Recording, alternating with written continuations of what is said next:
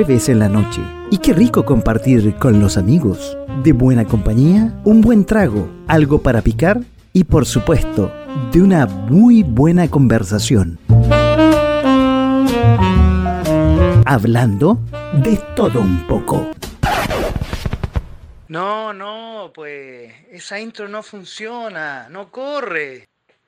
Ya, vamos de nuevo. De a poco, sin mascarilla. De a poco, sin mascarilla. ¿Cómo están? Muy buenas noches y bienvenidos a Punto FM. en vivo y en directo ya estamos compartiendo con ustedes en esta noche de jueves aquí, como siempre les digo, en .fm.cl. Hemos cambiado el escenario, hemos cambiado el eh, estudio típico que ustedes nos eh, reconocen.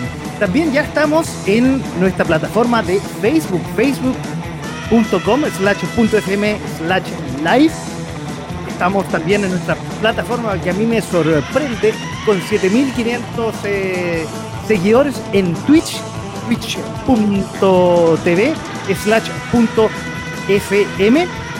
Estamos en Instagram. En un ratito más vamos a estar transmitiendo en Instagram, que nos pueden seguir en nuestra cuenta que es punto .fm raya abajo radio. Y si le ponen slash live, nos pueden ver en vivo y en directo que podríamos empezar inmediatamente. Sí, lo voy a hacer inmediatamente. Ya eh, conectémonos con Instagram para que estemos ahí conectados. Y este programa para los que no lo pueden ver, no lo pudieron acceder, lo pueden el sábado. El mismo Instagram en IGTV a las 19 horas, en, nuestra dirección obviamente de Instagram, nos pueden revisitar, al igual que Spotify. Y en YouTube también, en nuestro canal como FM Espacio Radio. 19 horas, el sábado lo pueden revisitar. Y ya estamos en todas nuestras redes sociales en este programa de este jueves 12 de agosto del 2021 que se llama De a poco sin mascarilla. 5 grados la temperatura. Ha hecho un frío en este día jueves increíble. Y para ponerle calor vamos a empezar un poco distinto. Vamos a, a apagar un poco la música y nos vamos a poner en tono de lo que nos va a acompañar el día de hoy en la conversación. No les voy a adelantar nada, solamente voy a poner lo siguiente que espero quizá ya se esté escuchando. Uy, ahí, vamos a ver, vamos a ver. He tenido problemas técnicos con esto durante toda esta última hora. vamos a ver se está escuchando ya. A ver, vamos a ver.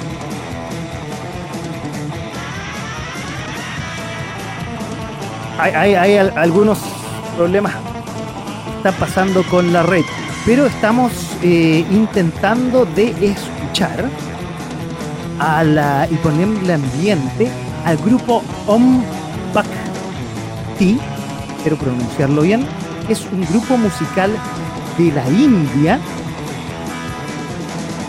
Estamos escuchando, o se supone que estaríamos escuchando su éxito Harmony, pero tenemos, parece una dificultad técnica. Eh, pero les cuento un poco. Es un grupo de la India y del Oriente con una destacada agrupación nacional formada en el año 2012 con años de estudio de música de la India. Su nombre significa, y espero haber pronunciado bien, Om, sonido original, vibración de Dios. Y por otra parte, Bhakti, que es devoción se han presentado en, eh, en las más prestigiosas academias de yoga de nuestro país, en festivales espirituales de Perú y Chile, y entre ellos Lola Palusa el 2013. También en actividades organizadas por la Embajada India, como la conmemoración del natalicio de Mahatma Gandhi, Festival Diwali, conferencias destacadas psicólogos y médicos internacionales en festivales musicales, como ya dijimos, Lola Palusa, entre otros. Eh, espero que se esté escuchando con algunas dificultades. Lo, lo, lo, eh, le vamos a bajar la calidad, a ver si eh, lo podemos... vamos a bajarle la calidad, a ver si de alguna forma podemos mejorar esta reproducción que, como le digo, estamos teniendo unas pequeñas fallas técnicas que esperemos, eh, mejorarlas. Voy a seguir contándoles sobre este grupo. Eh, ahí, ahí parece que ya estamos. No, tenemos, seguimos teniendo fallas técnicas. Lo, traté incluso de, bajar para poder compartirlo mejor con ustedes, pero he tenido fallas. Sigue con alguno, algún tema. Lo lamento porque yo lo escuché y es muy bueno. Eh, sus melodías están inspiradas en mantras y ragas. ahí se, me, se, va, ¿ven? Qué, lamentable, le, hubiera dado mayor eh, riqueza, mayor espiritualidad, mayor. Bueno, por música de fondo, hubiera sido muy rico tener esta música de, este, de esta agrupación. Eh, que, como decía, sus melodías están inspiradas en mantras y ragas canales que conectan con el misticismo de India utilizando instrumentos típicos del Oriente. Sus integrantes son Andrés Larraín en flautas, Ney de Turquía, Duduk y Chibu de Armenia, Patricio Urtubia que aporta el ritmo en tabla, instrumento de percusión eh, más popular de, de la India, Juan Elgueda, quien toca el santur, santor, instrumento de 90 cuerdas, tabla y otros instrumentos de percusión de la India. Y quien nos va a acompañar ahora y un poco nos va a explicar del grupo, y lamento y le pido las disculpas del caso, que por esta falla técnica, no hemos podido eh, poder disfrutar de, esta, de esta música que nos acompañaría y nos haría en el ambiente a lo que conversaremos hoy. Es eh, Lalita Java, espero pronunciarlo bien, Lalita, corrígeme si me equivoco, también eh, conocido como Leonardo, quien toca el sarot, un instrumento de 25 cuerdas, y últimamente la, mandol, la mandiola del sur de la India. Invitemos al programa a parte del grupo of Bhakti y a Lalita. ¿Cómo estás, Lalita? Muy buenas noches y bienvenido a de a poco, sin mascarilla. Y, ¿qué quieres que te diga? Pido las disculpas del caso en estas cosas de internet y, de el tema eh, computacional. Murphy siempre está presente y pido las disculpas a todos los que nos están escuchando y viendo. Bienvenido. Muy buenas noches. ¿Se escucha bien? ¿Estamos bien con el audio? Perfecto, muy bien. Lamentablemente la reproducción se escuchó te digo, y, quiero, y quiero explicar, lo traté de bajar muchas veces para que se pudiera mm. reproducir en forma directa y hasta último momento no pude y por eso lo, decidí transmitirlo a través directo desde YouTube y como ves, hay algo con el video que, bueno, mm. no se pudo sí, el alma. No, no se preocupe, estas cosas son así.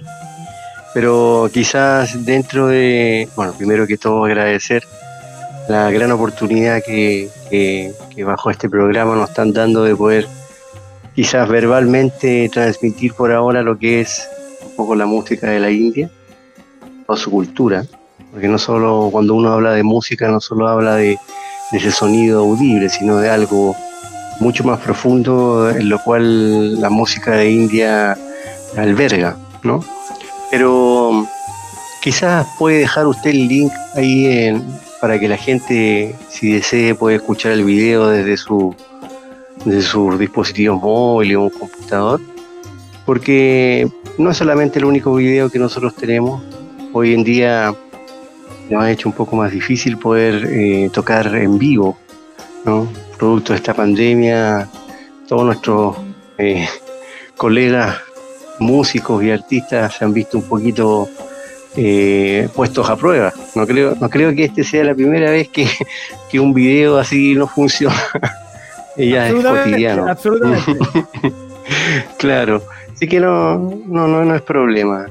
Ahí estamos dejando el link para que la gente que nos está viendo, para los que nos está escuchando, les voy a decir, es YouTube, slash KGS. Bueno, lo que lo vean en el video eh, cuando lo vean repetido. El grupo, como dice ahí, Off Back T. Estoy diciéndolo bien. Así mismo, así mismo como está aquí debajito de por este lado. Ahí, ahí abajito tuyo, ahí, ahí, al otro lado. Ahí, ahí, ahí, ahí. ahí. Oh, Entonces ustedes lo pueden buscar en YouTube como OnBackT y también en las redes sociales. Ya lo estamos nuevamente reactivando. Tenemos ya algunas presentaciones. Gracias a Dios ya se están abriendo los espacios y pronto van a estar al tanto de, lindas melodías de Oriente y de India también, en general de Oriente, porque el grupo tiene muchos instrumentos. Y gracias a, Dios, como yo, yo digo, y también el grupo comparte esa emoción, eh, hemos tenido la oportunidad, cada miembro del grupo, poder estudiar con, maestros. ¿no? Yo creo que más adelante Javier Yagatguru va, va a tocar el tema acerca del maestro, de cómo se conoce en India el guru, que, que, es tan importante hoy en día. Aquí en Occidente lo conocemos como el profe. Y es, y hemos visto hoy en día que el profesor no se le respeta tanto, sino más bien eh, no se le considera como, como esa conexión entre la divinidad y, la sabiduría que llega a nosotros.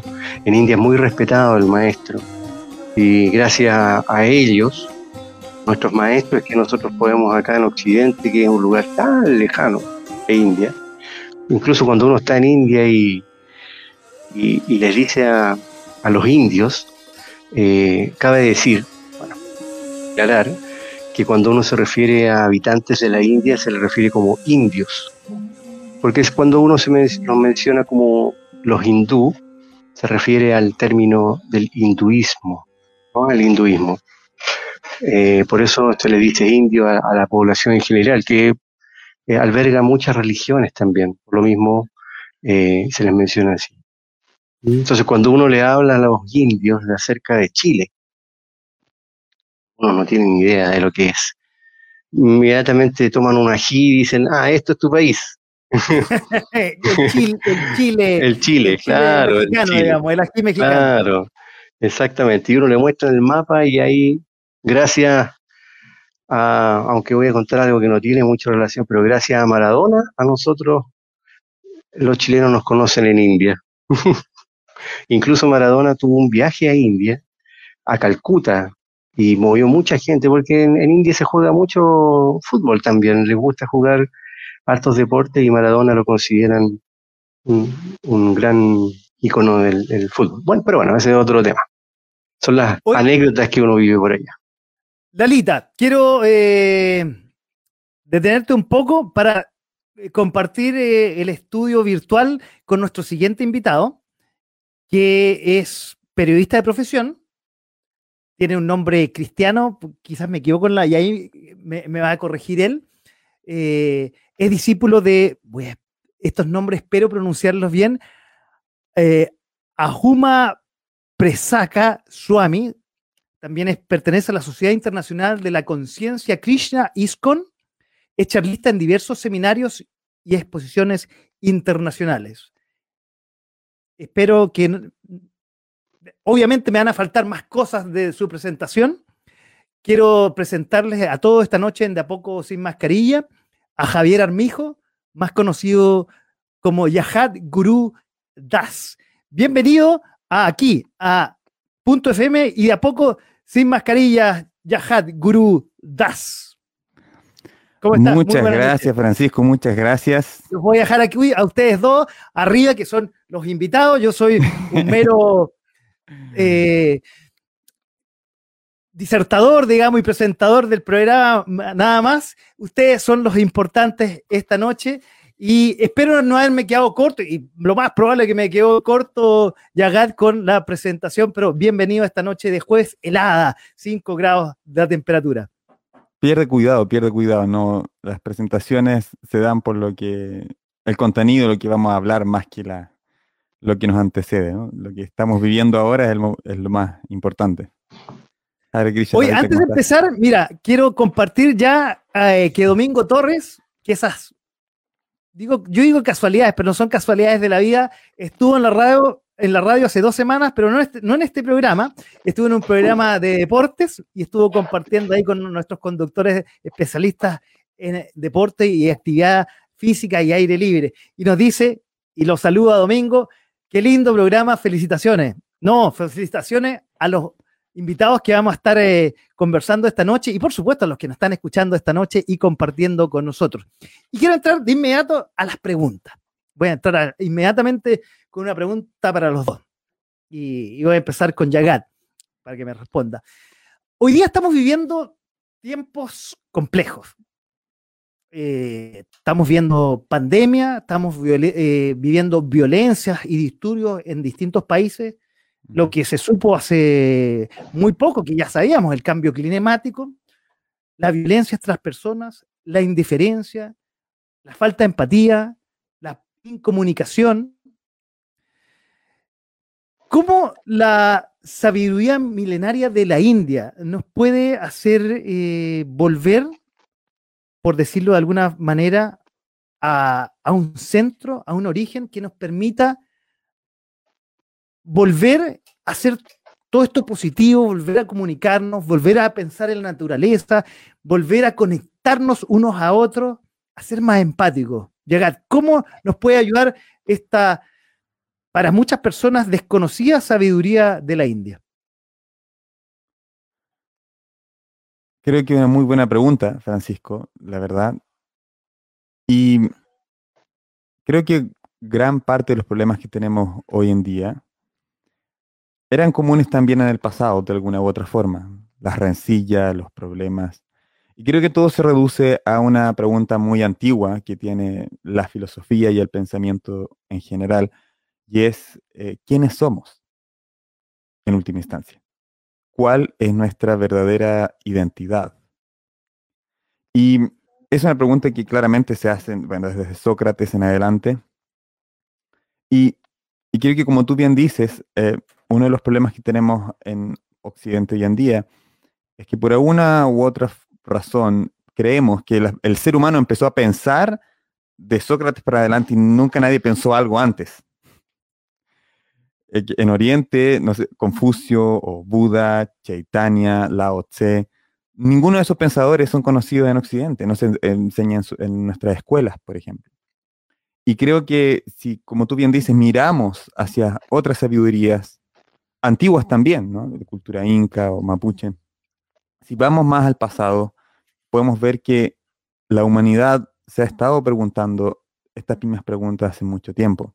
Y creo que una de las grandes contribuciones que tiene la literatura milenaria de India y toda esta cultura que se origina, toda esta civilización que surge a partir de esta sabiduría, es responder esa simple pregunta, ¿quiénes realmente somos? ¿Cuál es nuestra verdadera identidad? Entonces, creo que una de las formas de conectarnos con nosotros mismos, a partir de preguntas, conectarnos mejor con la, naturaleza, con las otras personas, es al menos preguntarse e indagar en esa simple, pero al mismo tiempo profunda pregunta, que es quiénes somos. Y en esta tradición se menciona que además de tener un cuerpo, tener una mente, una psiqui, en última instancia somos una chispa espiritual, somos seres espirituales teniendo una experiencia humana y no al revés, no seres humanos teniendo una experiencia espiritual.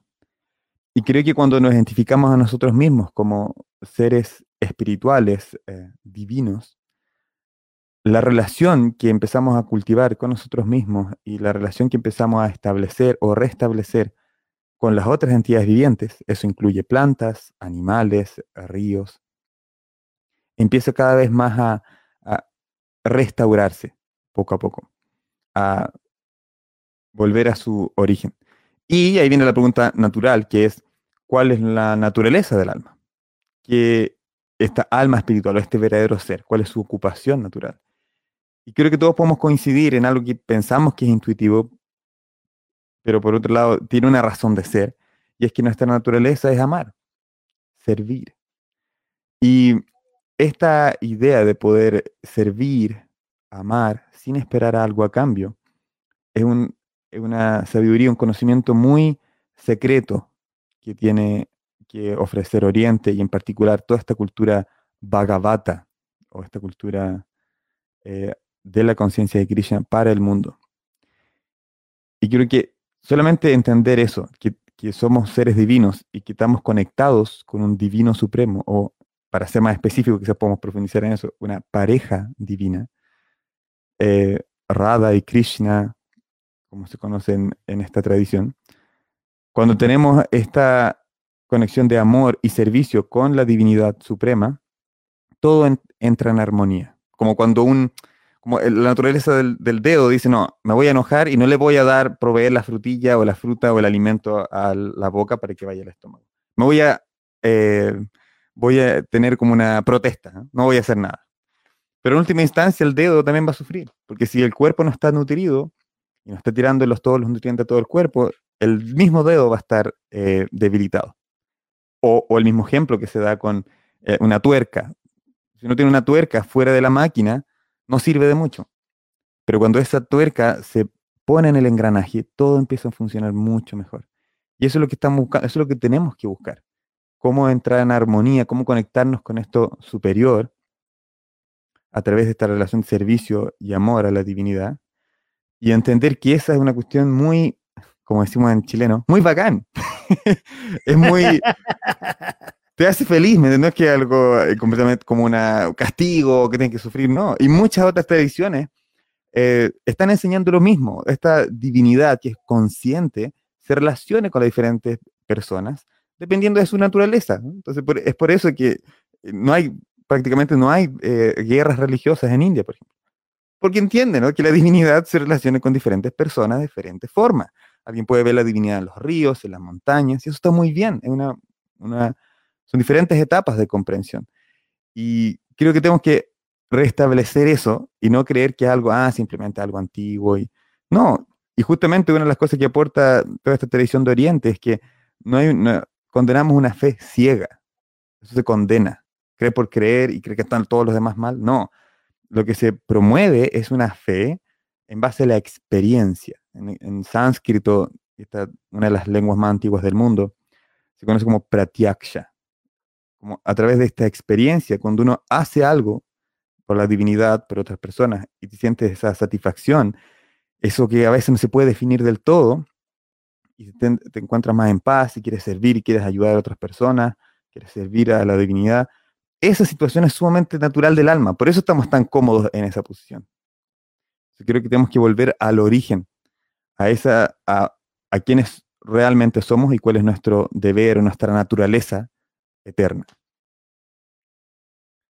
Oye, Yagat, has dicho algo que parece eh, súper simple, pero a la vez, a la vez súper complejo. O sea, a ver, y, en eso quiero invitar también a Lalita eh, que, que, no, que compartas un poco lo que puse el tema en la mesa. Que, ¿Cómo yo no digo y no, no, creo que en, esta, eh, en este programa podamos solucionar todo lo que nos está pasando, pero de alguna forma dar un pequeño paso, un, un, pedacito, granito de arena para poder quizás alimentar a ciertos espíritus, ciertas almas que hagamos un cambio, si se puede, yo creo que se puede, pero hay que poner voluntad. ¿Qué dices tú, Dalita?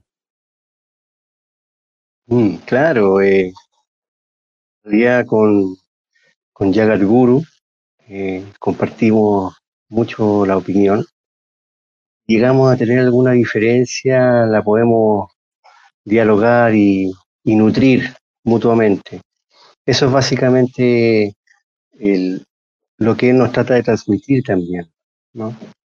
La divinidad es tan completa que se puede manifestar para cada persona a él, como mencionó, en diferentes elementos, etcétera. Pero siempre va esa necesidad de querer, como dice algún gran maestro, ver a esa divinidad cara a cara. En algún momento va ese corazón, ese deseo de querer ver cara a cara a esa persona. Es como hoy en día cuando uno llega a tener un amor virtual. que está muy común, ¿cierto? Y nos escribimos y etcétera, ¿no? Nos vemos por la pantalla, pero queremos en algún momento estar cara a cara, ¿no?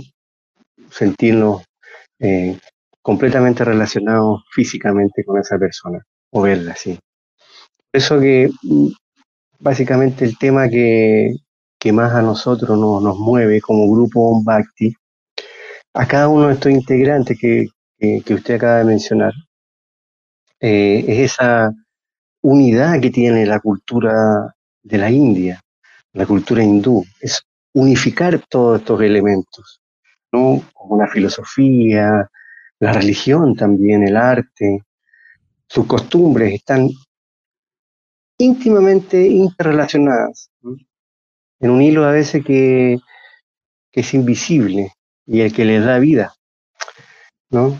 Y, tienen un, propósito. Eso es lo que está bastante como meditando.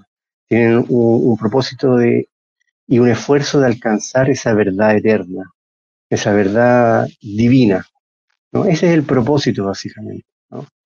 música de la India, la música hindú, los sonidos tienen ese propósito de, poder conectarnos y alcanzar a la divinidad, a esa divinidad que está eh, presente en lo tangible y lo intangible. Por eso está siendo hoy en día entregada a todo el mundo, sin ningún requisito. Más bien en este mundo que hoy en día está viviendo toda esta separación, Estamos esta nueva, nueva conexión.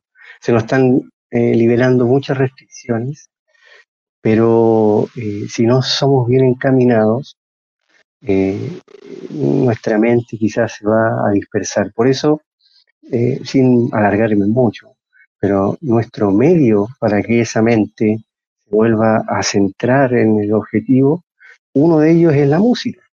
Uno de ellos es la música, y sobre todo la música de la India, porque la, música de la India, ¿qué es lo, el objetivo que tiene?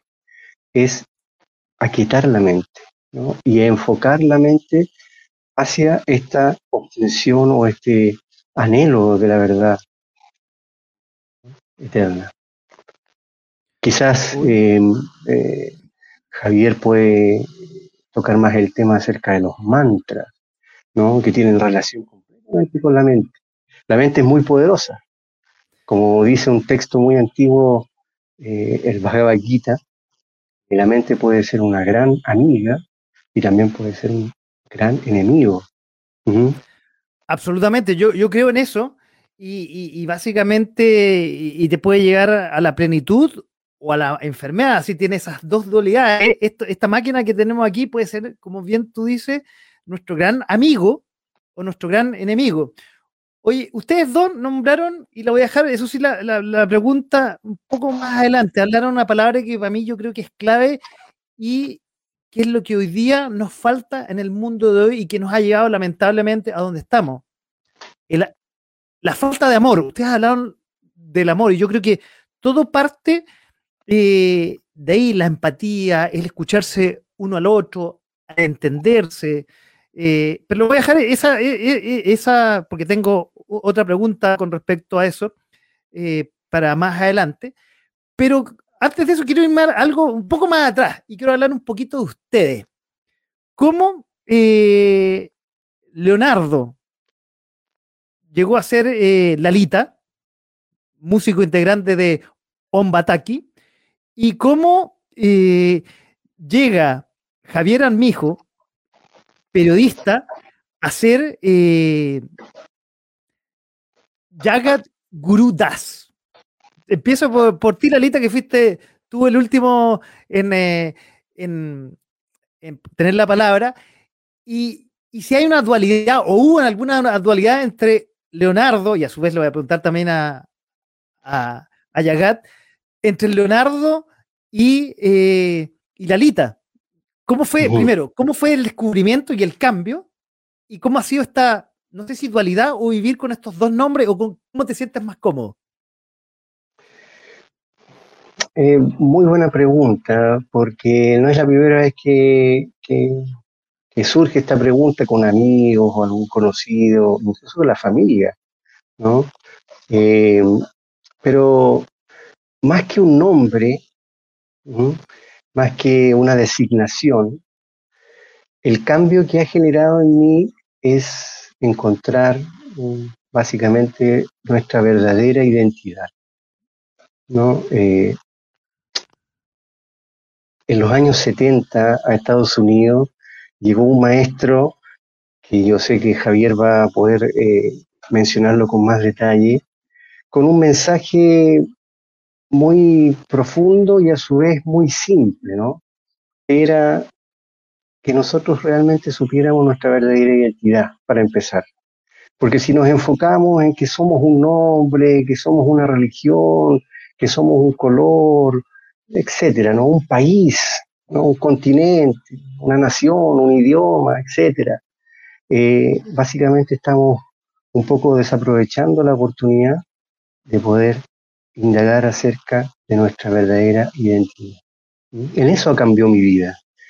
Claro, obviamente, dentro del proceso de, indagar acerca más de, este concepto filosófico y espiritual, se toma tiempo.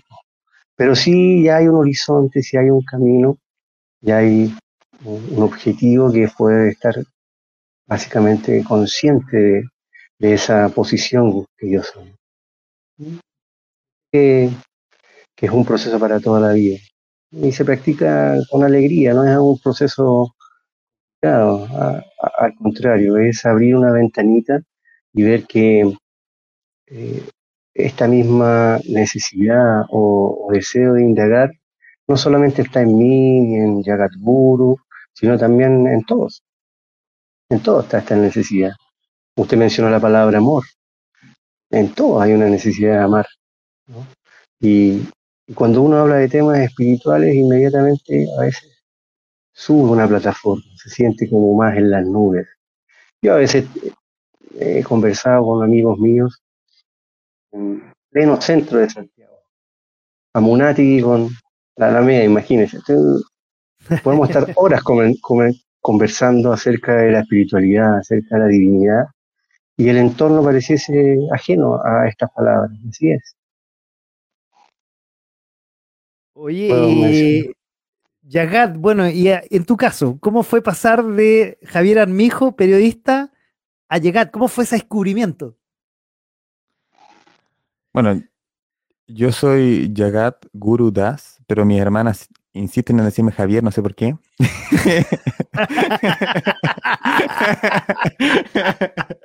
Eh, sí, bueno, es, interesante. Em, yo conocí esta tradición gracias a mi hermano, Ananda Vardhanadas. Mando salud y a todos los que me conocen. Eh, él eh, conoció la conciencia de Krishna y asumió un rol que en esta tradición se llama Barma Pradakshaka Guru, que es quien te muestra el camino. es la persona que te dice, hey, hay algo más en la vida que eh, comer, dormir, trabajar y tener dinero, no sé. Hay, hay algo más que eso. Si tú te preguntas eso, está bien. Y entonces esa persona que simplemente produce tus preguntas, genera preguntas, es, que me, me, empezó muy, a muy temprana edad, yo tenía 11, 12 años cuando él partió en la conciencia de Krishna. Yo me empecé a interesar cada vez más, me dejó un libro, no lo hice en forma invasiva, sino que simplemente ve si responde alguna de tus preguntas. Y, y esto de alguna forma, a esa edad, fue mi forma de, respondía mucho a mis preguntas, yo leía mucho la Biblia, Biblia para como para adolescentes, preadolescentes, mi mamá era catequista. Eh, Estamos hablando de la Biblia cristiana católica, así Es, sí, católica, mi mamá era catequista y toda una tradición. Y él y ella cuando empezó a ver que yo empecé a adoptar algunos de estos principios, como por ejemplo vegetarianismo, parte de nuestra tradición es no matar animales y por lo tanto no comérselos también y no pagarle a alguien para que lo haga por ti.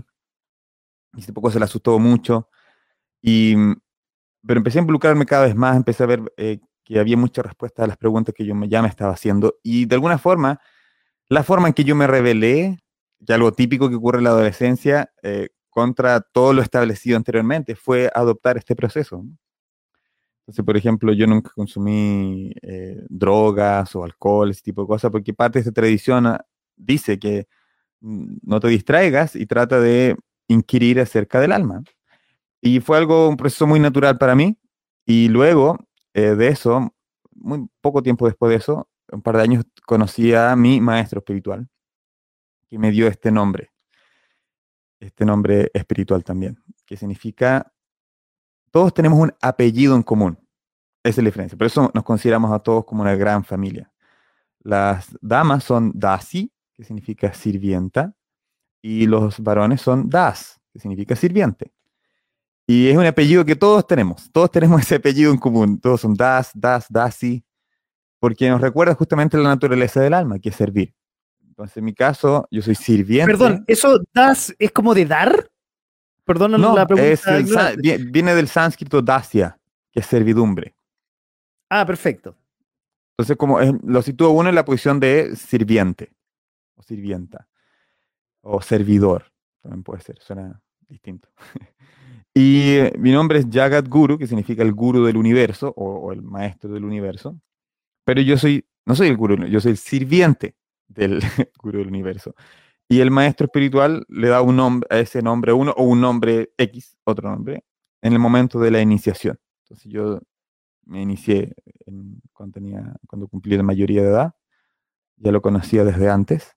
Y, y ese, ese, por eso tomo este nombre. Entonces, en base a tu pregunta, sí, había una dicotomía, porque en la universidad, yo estudiaba en la universidad y era Javier, y en el templo, yo viví en el templo como un monje por cuatro años, y era Jagat, y eh, sin duda, para mí hasta ahora, hasta el día de hoy, sigue siendo un conflicto, como que, ¿quién realmente soy?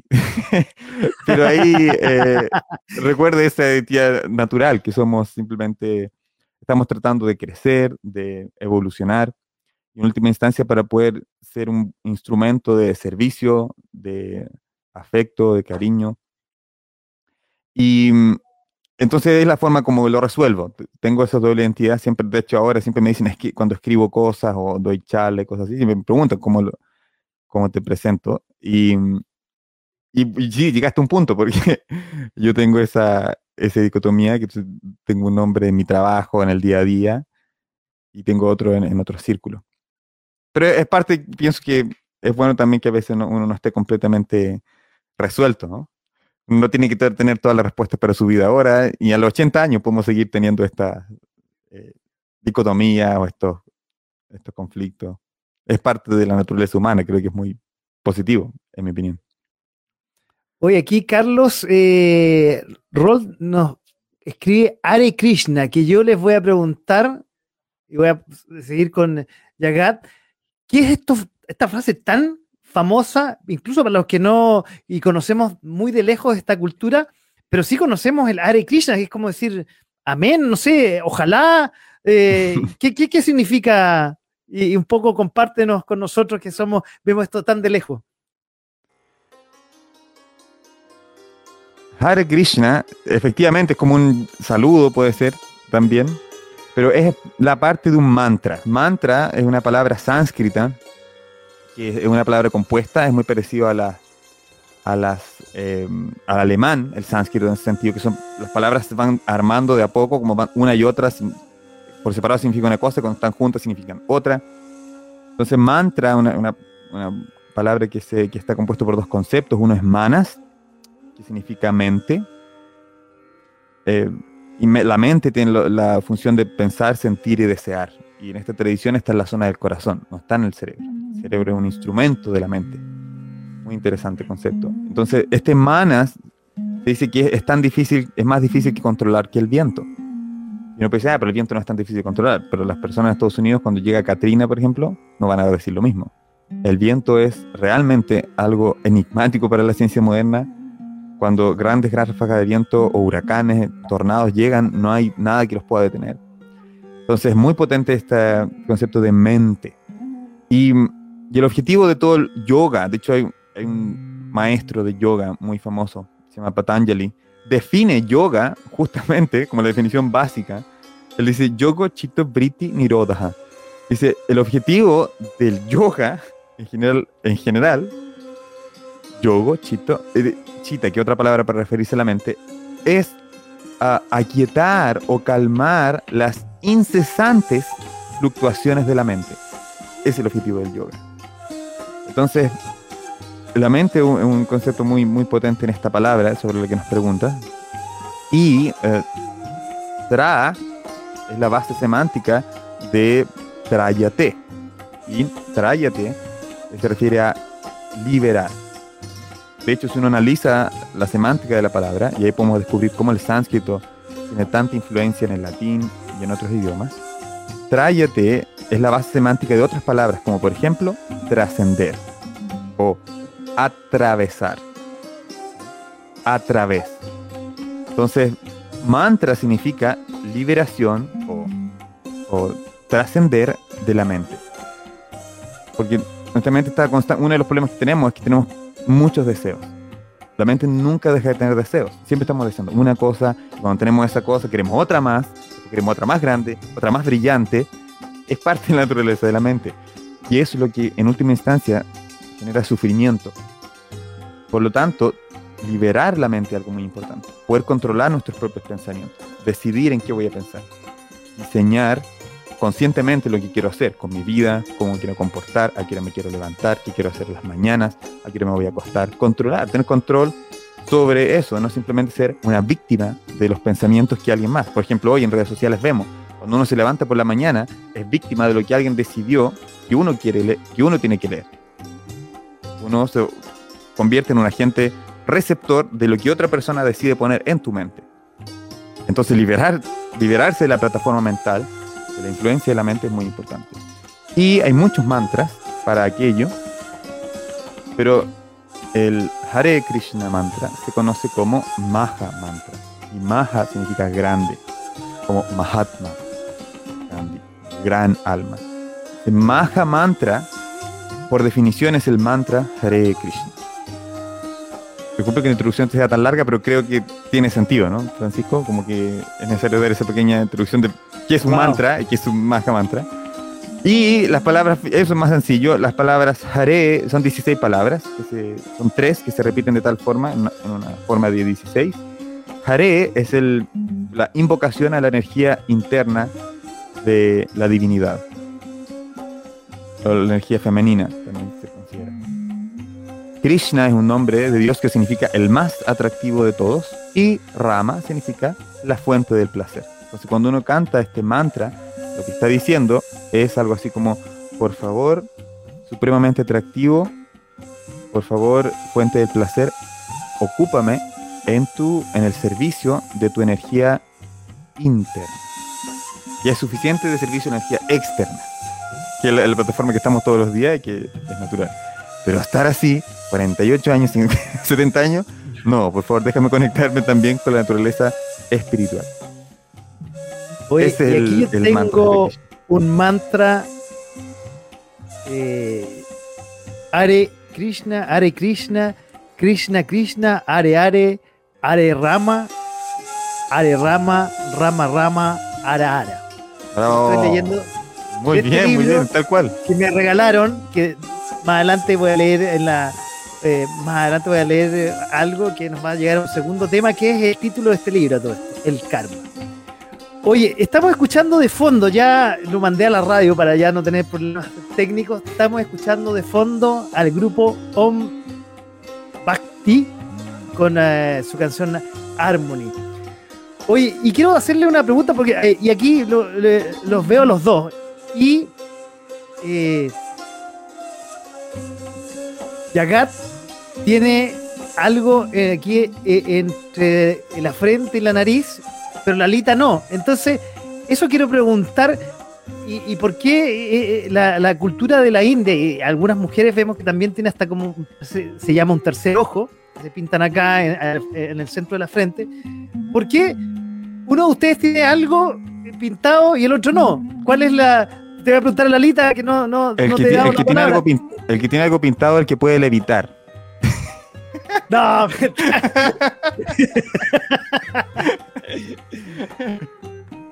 a ver, Aquí, mira, aquí antes de que pasar la palabra a Lalita para, preguntarle eso de la, pintura, dice eh, pseudo Seupato, dice, gracias por compartir, amigos. Are Krishna. No, gracias a ti por estar compartiendo y escuchándonos esta noche aquí en .fm.cl en este programa de a poco sin mascarilla, que después también les quiero compartir. Todo digo después, ¿no? Les voy a compartir inmediatamente cómo llegamos a este programa. Quiero agradecerle a Alejandro Torres, que tiene su eh, local Beggy aquí en Cuarto Centenario con Fleming, que esas casualidades de la vida, yo digo que las casualidades no existen, ustedes me lo pueden probablemente eh, más encima dar mayores argumentos de por qué las casualidades no existen. Llegué con mi madre un día en la semana y le dije, oye, mira qué lindo tu kiosco, me gustó. Me regaló, de hecho, este libro que, voy a leer un párrafo más adelante, que Karma Cerrando Ciclos, que me, ha encantado. Y él armó este programa de hoy y le agradezco mucho. Hay una sorpresa al final del programa, se vamos a regalar unos libros. Y bueno, quiero preguntarle a Lalita, que ya estamos escuchando después de problemas técnicos, pero estamos escuchando de fondo al grupo Om Bhakti. Eh, bueno, ¿por qué tú no te pintas, por ejemplo? Eh, no sé si escucha la música todavía, por lo menos yo no la siento por acá. Yo, tampoco. No, es que está saliendo. Ah. Qué, buena, qué buena acotación. Está saliendo a través de la radio, pero no a través de esta transmisión. Ah. Eh, porque si yo la pongo, ahí ahí, probablemente la podemos escuchar, pero nos vamos a, retroalimentar y vamos a ah, perfecto. sí, perfecto. Esa es la razón.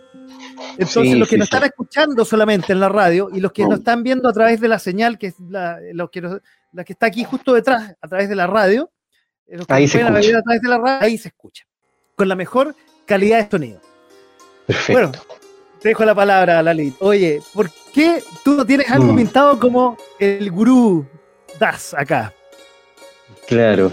Mire, eh, la verdad, eh, yo con Jagat Guru nos conocemos hace muchos años y creo que él es el mejor para poder eh, responder esta pregunta, porque él es el que tiene la marca. Pero, bueno, pero... Ah, ah, ah bueno, ya. No estoy cediendo todavía la totalidad del comentario. porque la música de la India, así como una marca, ¿no? Llamado Tilak, que él lo va a explicar, la música de la India también la función es dejar esa marca, ¿no? Es dejar esa impresión. La música de la India es, como les mencionaba, es la encargada de alguna otra forma de imprimir la mente de una emoción en particular, enfocarla en una emoción en particular. La música de la India está basada en lo que es el raga, y la palabra raga, así como la mayoría, o por no decir casi todas las palabras de la cultura de la India, provienen del sánscrito, significa literalmente imprimir o teñir. La mente se explica que es como una tela en blanco y al escuchar cierto raga, esa tela se imprime de esos colores de ciertos ragas. Existen nueve razas, nueve velocidades, por decirlo así, eh, primordiales dentro de la música de la India, ¿no? Por alegría, furia, eh, romanticismo, etcétera, ¿no? Y estas nueve razas también son intercambiables, por eso existen más de cientos de ragas, cientos de piezas musicales encargadas de invocar o evocar, imprimir una emoción en particular a cada mente. Por eso está todo, como yo lo dije en un comienzo, interrelacionado. Si combinamos un mantra, como el mantra Hare Krishna, con, una, con un raga que sea evocando el espíritu devocional o el espíritu amoroso, una combinación perfecta audible, emocionalmente, vibracionalmente, nuestro ser se siente en plenitud. Por eso le cedo la palabra a, a Jagat Guru acerca del Tilak, que es una tradición milenaria el Tilak. No es solamente como alguien que pudiese hacer un, un graffiti en una pared o algo así, es algo trascendental. Tiene mucha profundidad. Para nosotros los occidentales es un poquito extraño, pero para la cultura de la India es algo muy común, muy común, muy tradicional. Bueno, ahí le dejaron la palabra a Yagat Guru Das. Lo que pasa es que no, puedo estar serio mucho tiempo, ¿eh? así que pido disculpas de antemano al público que esté ahí. Eh, hay, hay dos razones en realidad. A ver, de eso se trata este programa. Yo siempre digo, y se los dije eh, cuando nos comunicamos al programar este programa, aquí hay que relajarse, hay que sentarse y sentirse literalmente en el living de su casa. Maravilloso, maravilloso me parece. Excelente. Hay, hay dos razones. Una es que mm, hay 12 puntos energéticos o chakras. Que es un, conocimiento universal. De hecho, otra, en otras disciplinas de Oriente aceptan la existencia de estos puntos energéticos, como por ejemplo Kung Fu. Se sabe que hay ciertos puntos de energía en el cuerpo que están eh, relacionados también eh, con los equilibrios que uno debe tener, etc. Entonces, como hay estos 12 puntos energéticos en la zona, hay más, pero hay 12 principales en la zona del torso hacia arriba, nosotros eh, pedimos la protección de Krishna a través de sus diferentes nombres en estos diferentes 12 puntos que están en, diferentes lugares. Y eh, siempre los devotos de Krishna tratan de recordarlo en todo momento. Entonces, cuando se va a hacer una ceremonia, cuando se va a hacer una actividad espiritual, eh, muchas veces los devotos toman un baño y se hacen estas marcas eh, en el cuerpo antes de hacer una actividad espiritual. Y esta es una actividad espiritual en sí misma, porque estamos hablando acerca de temas trascendentales. Y la, forma que tiene es que emula, es simbólico, ¿no? los dos pies de Krishna y en los pies de Krishna siempre está esta, hoja de una planta sagrada que se llama Tulsi. Entonces es un recordatorio de que la, mente del devoto, de su cuerpo, su cabeza, lo más, la parte más arriba de su cuerpo, está a los pies de Krishna. Es, como un recordatorio, es como una, un trofeo. Oye, Yagat, por ahí leí y que es hecho con algún elemento especial, no tradicional, no sé, no es, y, perdón la, tontera que voy a decir, no es témpera que uno compra en el supermercado. De hecho, efectivamente es eh, una témpera bastante cara, la verdad, y tuve que pintar. No, no, no, es, una, es justamente una mezcla de diferentes eh, lugares sagrados de India, de tierra, diferentes lugares sagrados de India, y por lo tanto el SAC no tiene que saber que esto entró al país. Así que esta parte quizás deberíamos cortarla. Ah, no, estamos en vivo. No, bueno. de, la, internet no sale, ah, no te preocupes. ¿ah? son diferentes lugares, lagos, etcétera, y se unen todos, se hace una pasta y eso es lo que. Ese es el material que se usa. Tierra sagrada. Oye, les quiero recordar a, los que nos están escuchando y viendo que estamos en eh, .fm.cl en este programa que va todos los jueves, que se llama De a poco sin mascarilla y tenemos dos grandes invitados que nos están hablando de la sabiduría milenaria de la India. Nos están dando un bálsamo, nos están compartiendo un poco más de esta cultura. Estamos eh, con Lalita Mahatma Bhagavad, eh, que es del grupo Om Bhakti, y con Jagad Guru Das, que nos están explicando esta noche. Y de fondo tenemos a la, música del grupo Om Bhakti con la canción eh, Harmony. Oye, eh, bueno, quiero empezar lo que les había dicho leyendo un extracto de este libro que me regaló Alejandro del kiosco BI, que dice lo siguiente. La palabra Sankita Karma significa acción o trabajo y se refiere también al resultado o consecuencia de dicha acción.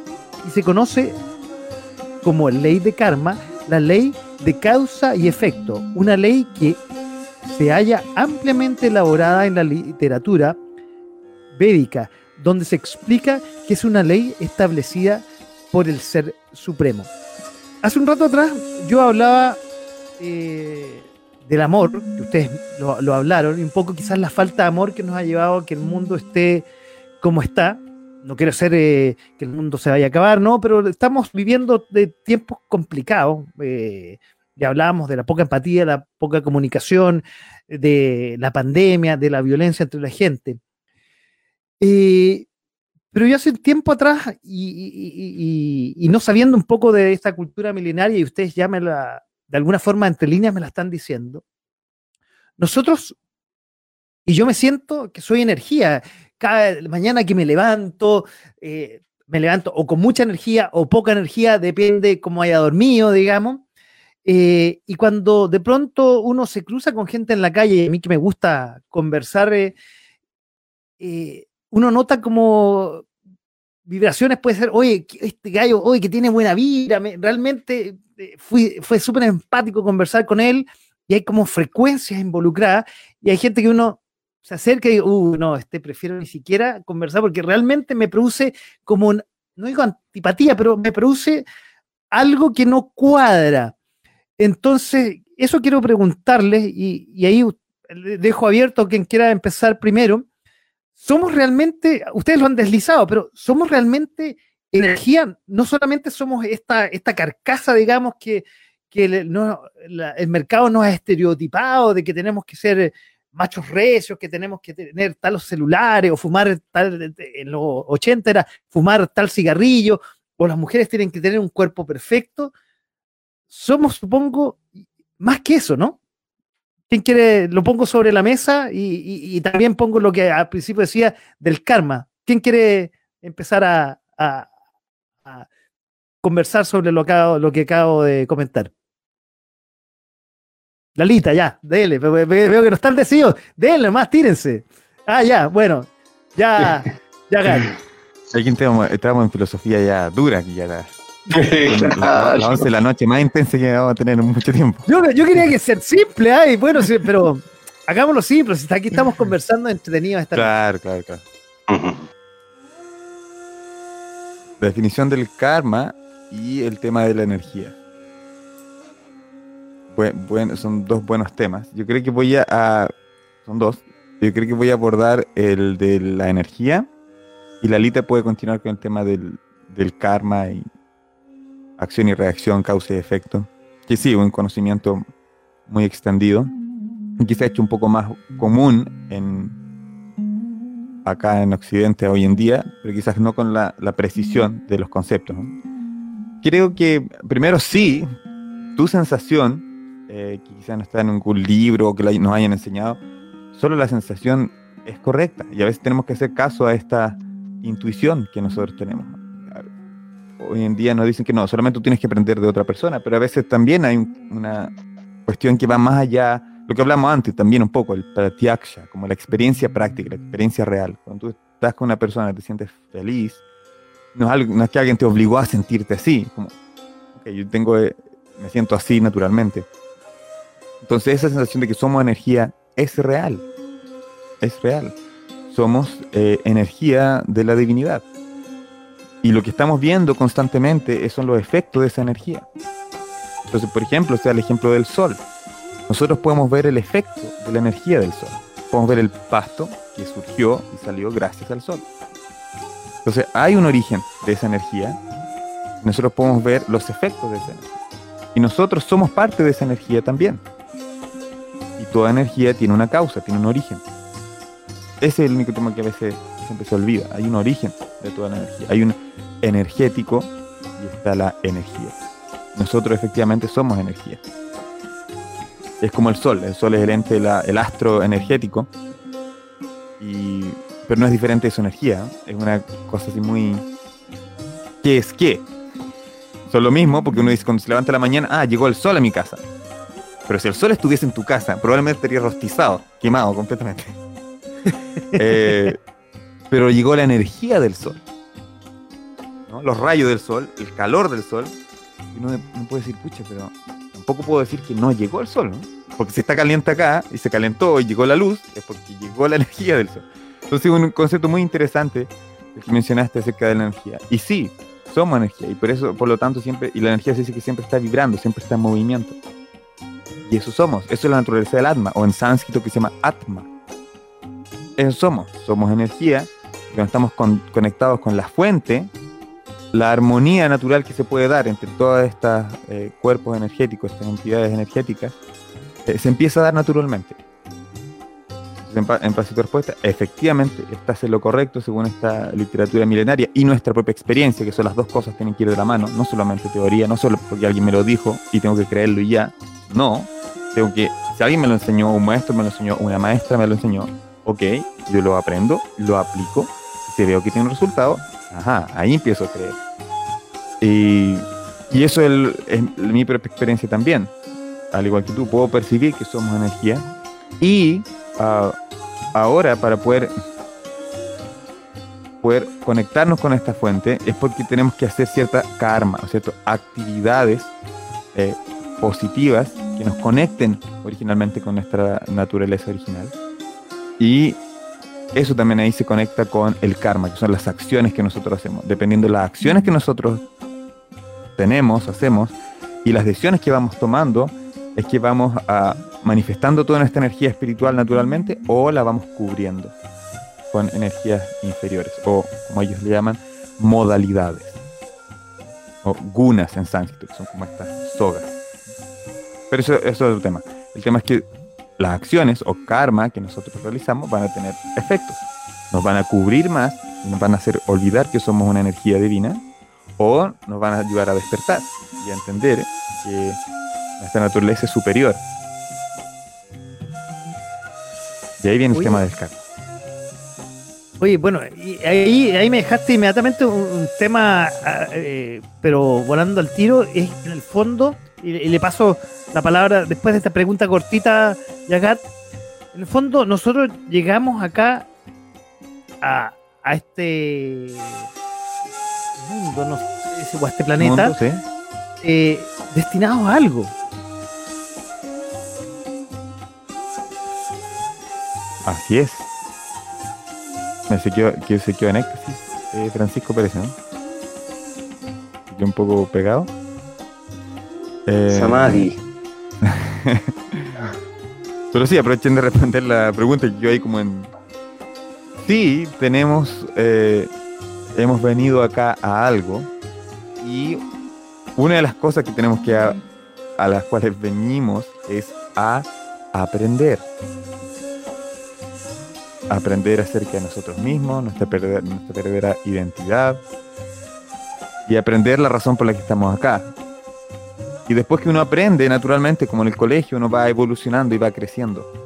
Por eso, si pudiésemos resumir toda esta entrevista eh, algo sencillo, en mi caso sería, tenemos que dedicarnos a aprender y acudir a las personas que nos podrían de una u otra forma enseñar acerca de estas temáticas. Cuando uno quiere aprender química, va a un profesor de química.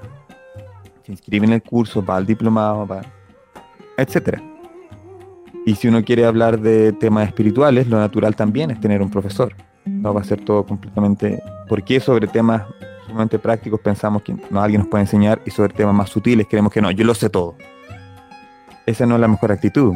No tenemos una actitud humilde la persona que tiene conocimiento nos va a revelar ese conocimiento. Entonces, respecto al tema del, propósito que tú mencionabas, eso es, uh, está, esa, esa razón de que tenemos que crecer y tenemos que aprender de que esta no es nuestra verdadera, no es, nuestra, no es la única realidad, no es lo único que existe algo más fino, existe un propósito superior. Y eso es parte de nuestra naturaleza, ese, ese querer crecer por ejemplo, mi gurú da un ejemplo muy sencillo que dice, había unos problemas que se empezaron a dar en los primeros zoológicos, con los osos, por ejemplo, y los osos estaban eh, súper aburridos. Y algunos estaban deprimidos directamente, ni siquiera se querían levantar.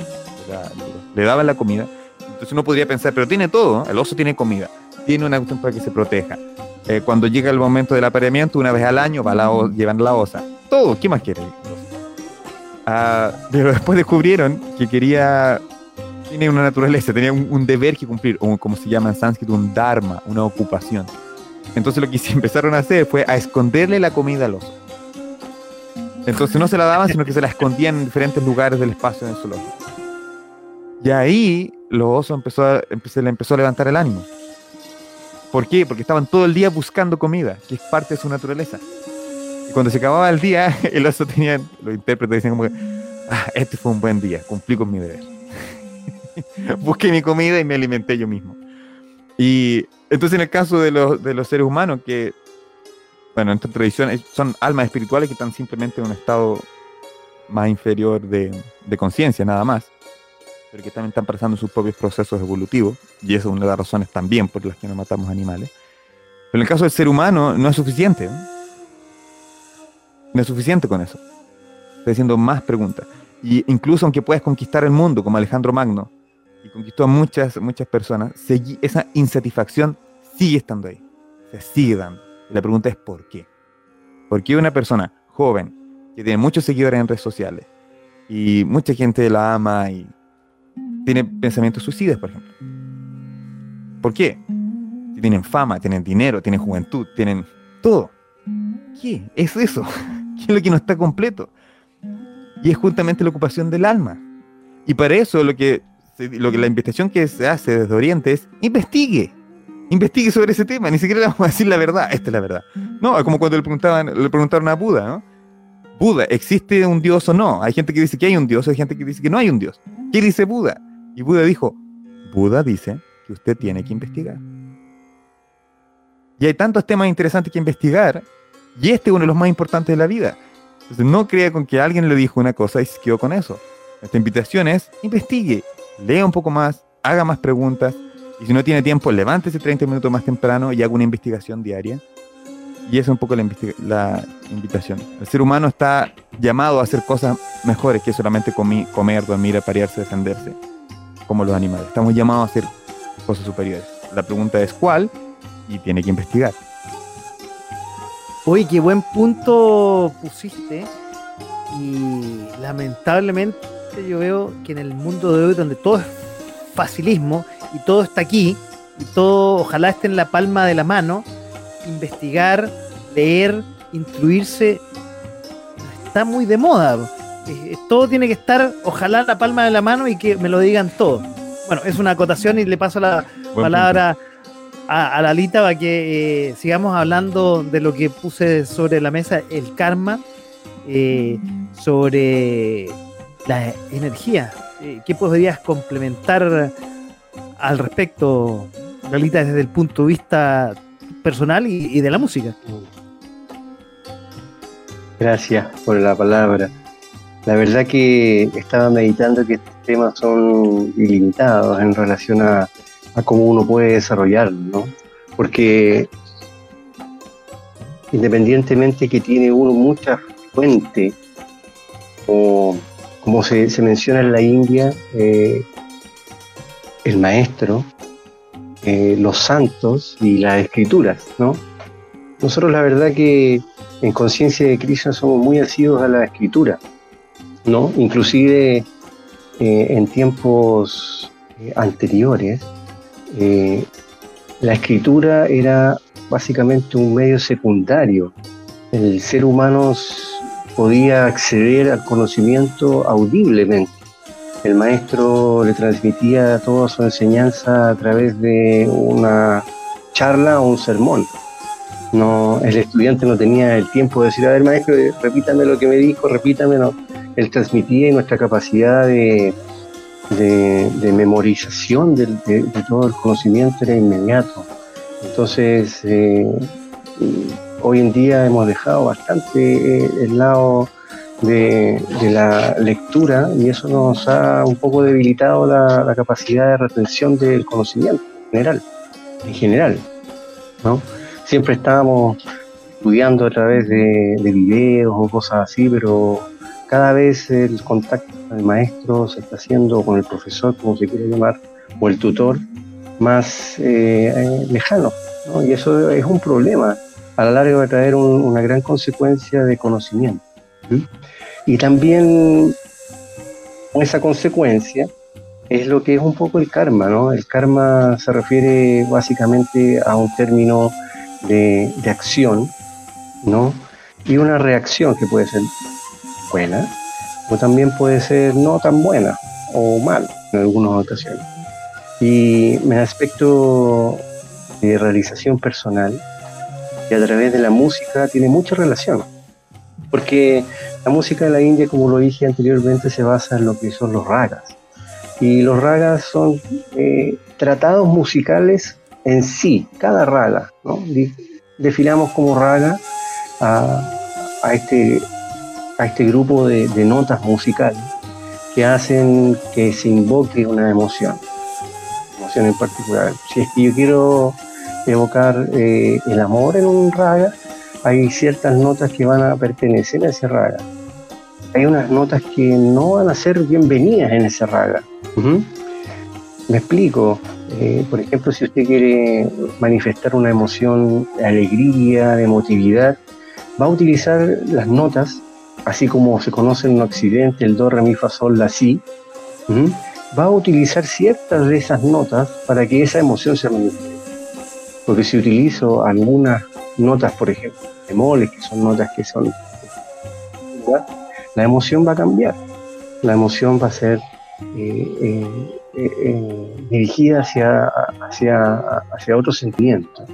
Por eso tiene relación también en la música el karma porque si yo interpreto incorrectamente uno de estos ragas, voy a recibir una reacción que esa emoción no va a ser la correcta. Y para eso eh, voy a citar un texto. Es una historia, básicamente. La, cultura de la India es tan completa que eh, existe para todo tipo de personas.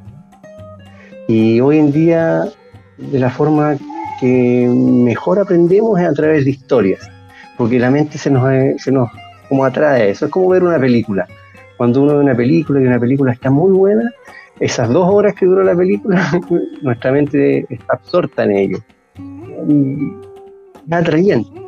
De la misma forma, la cultura de la India utiliza mucho reales, no son mitología como unos dicen, son reales, es un, conocimiento basado en la escritura basado en, experiencias personales también de muchos sabios, lo han transmitido a través de la escritura, que nos dan muchas enseñanzas. Y esta es una de ellas, referente al karma. Como les mencioné, los ragas tienen que ser interpretados de una eh, buena forma.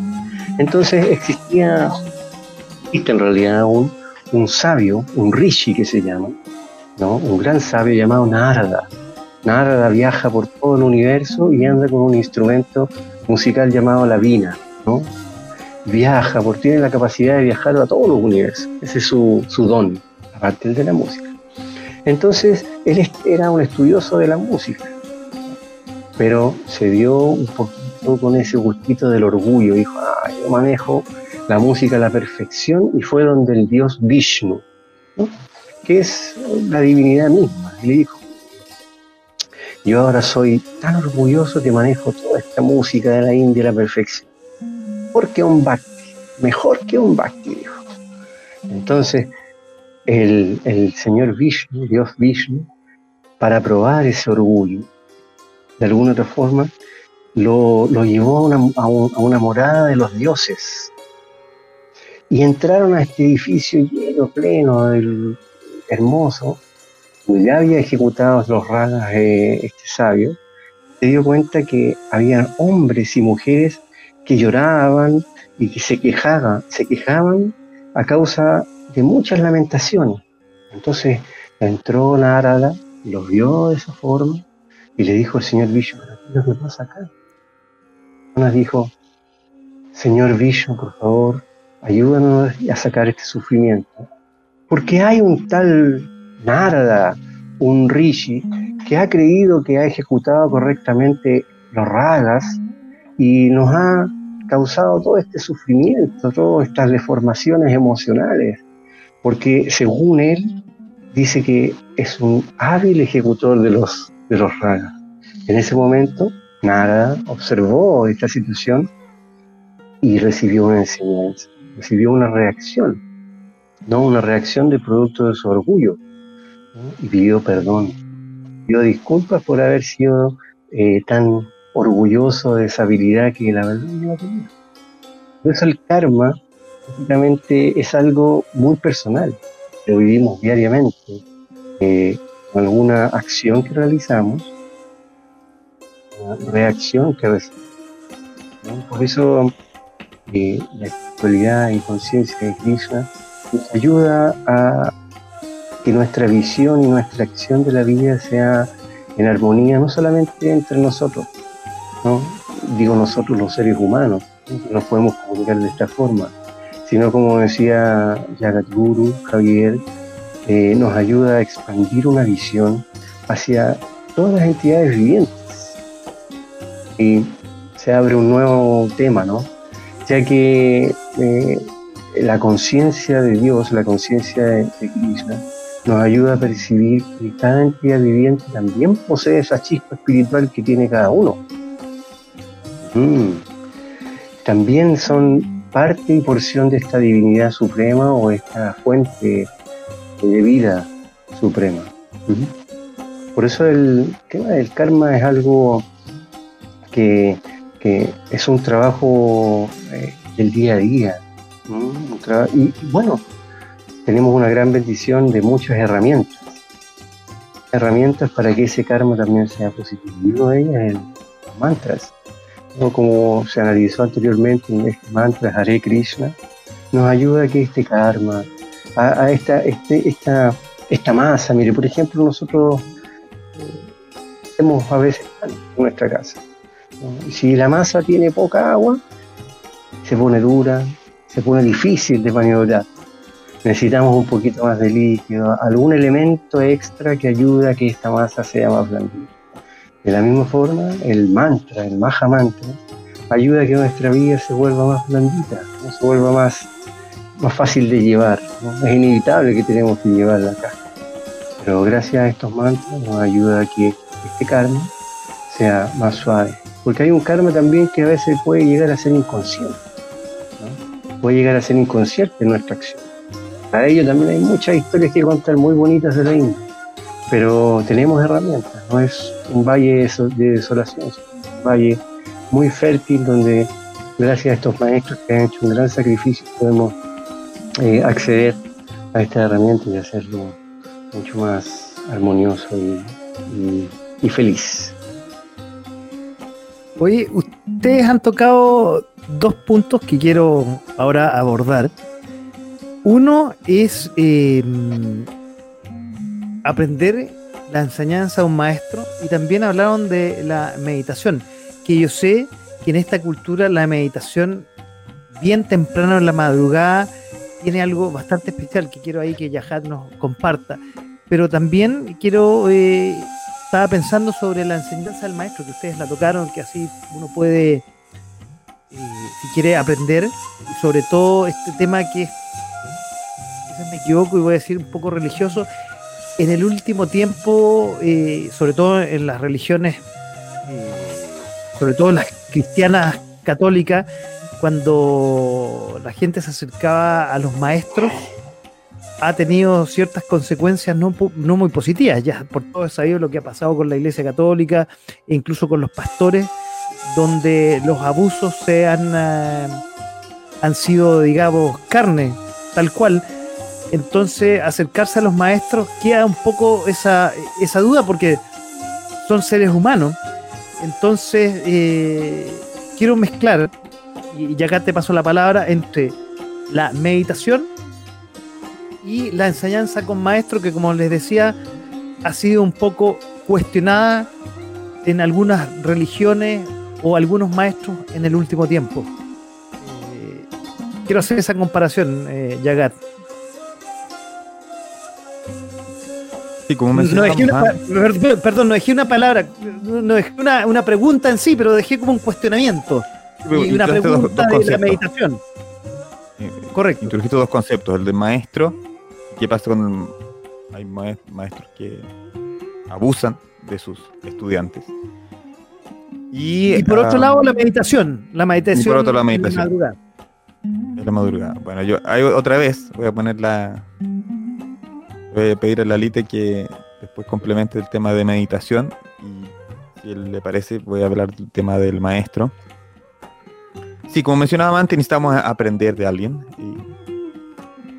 Y, en esta tradición, de hecho, ah, hay maestras también. Hay maestras y maestros. Las mujeres también pueden iniciar en nuestro movimiento. Dar iniciación, una ceremonia formal de fuego. Maestras y maestros. Y no se hace esa distinción hoy en día. Em, y en la antigüedad tampoco, esta, esta, tradición, este movimiento de Sankirtan, de, del mantra Hare Krishna como método para avanzar espiritualmente, sea gratis, no hay que pagar nada. Este, este proceso, eh, de hecho, hace 500 años atrás, cuando fue propagado por Chaitanya Mahaprabhu, gran revolucionario en India, fue el segundo India, indio que estuvo públicamente en contra del sistema de casta, fue muy criticado por ello y también uh, él tuvo discípulos que iniciaron y la esposa de su compañero más cercano, Nityananda, era, se volvió guru, ella iniciaba también. ya desde ese tiempo hay maestras y maestros. Entonces, eh, efectivamente,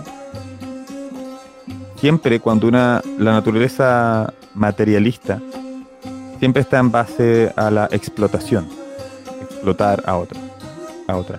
Entonces, eso es muy triste, pero es parte de, cuando hablamos de cuando la conciencia, cuando esta energía espiritual está cubierta, la cobertura puede ser muy profunda. Puede ser cada vez peor, cada vez peor, cada vez peor. Y creer que yo soy Dios y que la gente debe servirme a mí.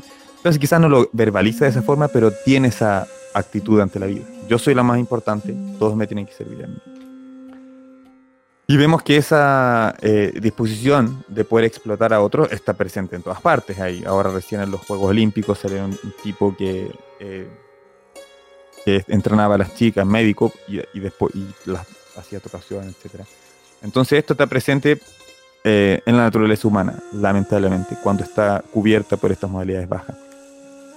Entonces, hay un libro nuestro que se llama Néctar de la Instrucción, que es la traducción del sánscrito que se llama Upa de Shambrita.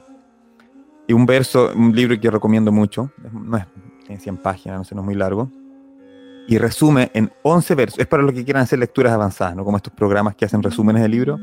Es un poco lo mismo. Es un, resumen, un libro que resume toda la ciencia espiritual en 11 shlokas o 11 versos. 11 párrafos, si quieres, ni siquiera. 11 estrofas. Y, parte de lo cosa más básica y elemental, que es cómo identificar a un guru, a un maestro o maestra, hasta cuál es el lugar más elevado del universo. Ah, de, ese toque, como decimos en Chile. de ese nivel, de las cosas más... Pero ya uno puede entender que el primer tema ya es avanzado. O sea, el, el número uno ya es algo, ya parte en un cierto nivel. Entonces, claro, quizás para las personas que están muy interesadas en estas materias.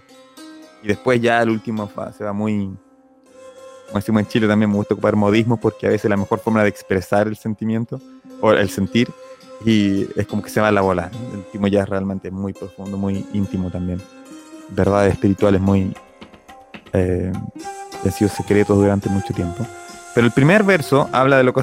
No sé, para que se hagan una idea, por ejemplo, uno habla de la forma de intercambio amoroso entre un, una devoto, un devoto.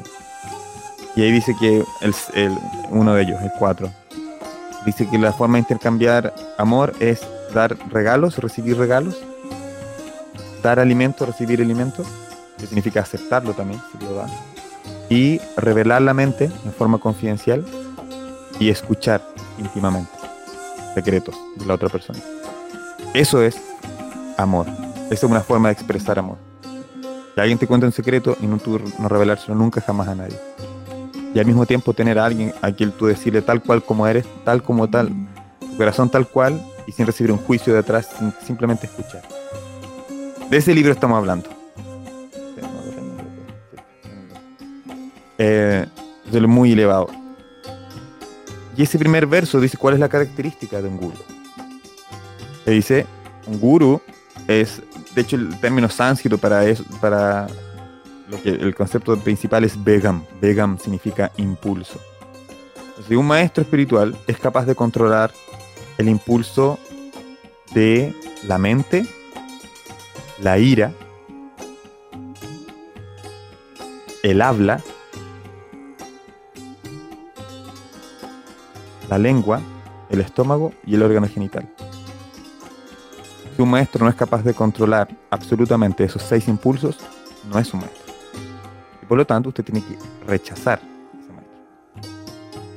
Ese es el wow, qué difícil, qué difícil. por eso, por eso yo no soy maestro. por eso yo no soy maestro o maestra.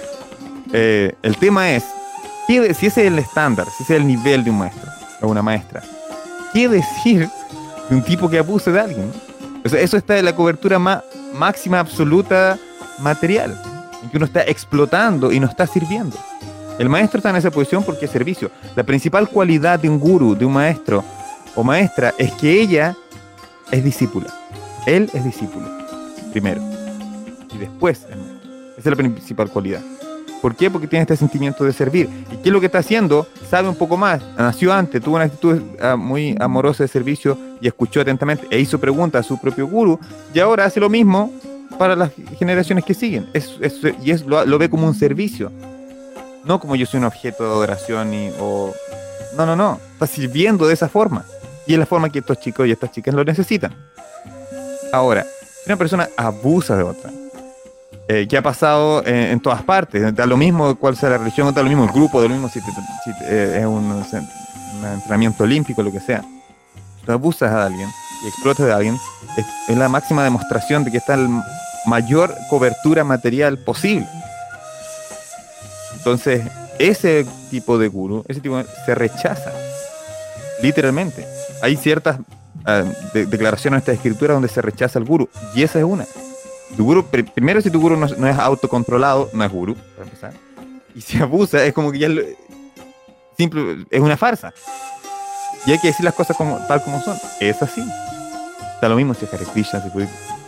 Guru tiene que tener un estándar.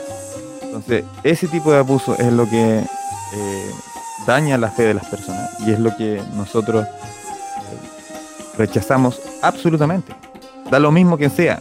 Si esa persona abusó de alguien, no es un guru. Para empezar, se rechaza completamente. De hecho, hay una historia en nuestra tradición ah, en que Krishna, 5.000 años atrás, 3.000 años antes de Cristo, uh, mata una serpiente, o iba a matar una serpiente, que se llama Kalia. Y Kalia, eh, o Kaliya, eh, era una serpiente muy mala, que, quiso, ah, que tenía veneno y hizo que muchas personas eh, cayeran, tuvieran los efectos de ese veneno en ese lugar donde Krishna habitaba, brindaban un bosque maravilloso, una aldea maravillosa, y le hizo daño a las personas que estaban ahí. Y cuando Krishna iba a matar a esta serpiente, sus eh, esposas le dijeron, no, por favor, por favor, no, no mates a esta serpiente porque ten misericordia de él. Y cuando esta serpiente eh, tuvo tanto los pies de Krishna en su cabeza, como que lo golpeó porque tenía muchas cabezas y trataba de atrapar a Krishna y morderlo con el veneno, Krishna bailaba encima de su cabeza y con sus pies empezó a reventarle los diferentes cráneos. Se fue muy doloroso, cayó inconsciente de hecho en un momento. Pero de ese acto eh, de estar, de experimentar los pies de Krishna, la serpiente se volvió, cambió su, mentalidad. Se volvió una, un devoto, que era masculino. Eh, se volvió devoto de Krishna. Y eh, es muy curioso porque en ese momento se volvió devoto de Krishna y es una de las razones también porque Krishna no mató a la serpiente. Sin embargo, le pidió que se fuera. ¿Cuál es la razón? Porque le hizo daño a otras personas. Por lo tanto, ya no merecía, a pesar que se había vuelto, había cambiado su corazón, su mentalidad, estaba arrepentida, a pesar de eso, debía dejar la relación con esta aldea maravillosa, con Krishna físicamente, etcétera y hay un maestro que se llama Vishwanath Chakravarti Thakur y enseña que esa es la forma en que Krishna se relaciona con las víctimas, los victimarios, los separa. Tienes que irte de acá. A pesar de que se había vuelto devoto. Entonces ahí uno puede ver que esta, esta tradición, esta literatura, por más antigua que sea, de hecho, justamente por eso, que tan antigua, tiene además también eh, mucha sabiduría que podríamos usar para aplicar a los tiempos modernos eso creo que puedo decir sobre el tema del guru y de, lo que planteaste. Muy, yo creo que muy apropiado, muy importante mencionar que cualquier, y de hecho, cuando hablamos de guru, estamos hablando del guru que instruye espiritualmente, pero también hay otros gurus en nuestra familia. Por ejemplo, un padre se llama Patni Guru, una madre es Patni Guru, que es el guru de la familia. Puede cumplir ese rol también. También hay gurús familiares que es como de muchas familias. Pero si un gurú abusa de la persona que busca refugio en ella, eso es lo más grave, es lo más eh, detestable. Absolutamente. Y eso se tiene que rechazar. Tiene que quedar muy claro. Eso es absolutamente detestable. Eh, el abuso de una persona que está, eh, está condenada, no condenada, está llamada a proteger esa persona, esa persona que tiene bajo su cargo, ya sea un médico de atletas jóvenes o sea un padre, una madre, un gurú, un profesor. Esa persona tiene la absoluta responsabilidad de cuidar a esa persona. Por lo tanto, si en lugar de cuidar y proteger, abusa a esa persona, es la acción eh, bikarma, se llama en sánscrito. Bikarma significa un karma absolutamente negativo y que tiene consecuencias nefastas para la persona que ejecuta esa actividad ah, maligna. Y eso, tiene que quedar claro, no, es, no lo hace un gurú.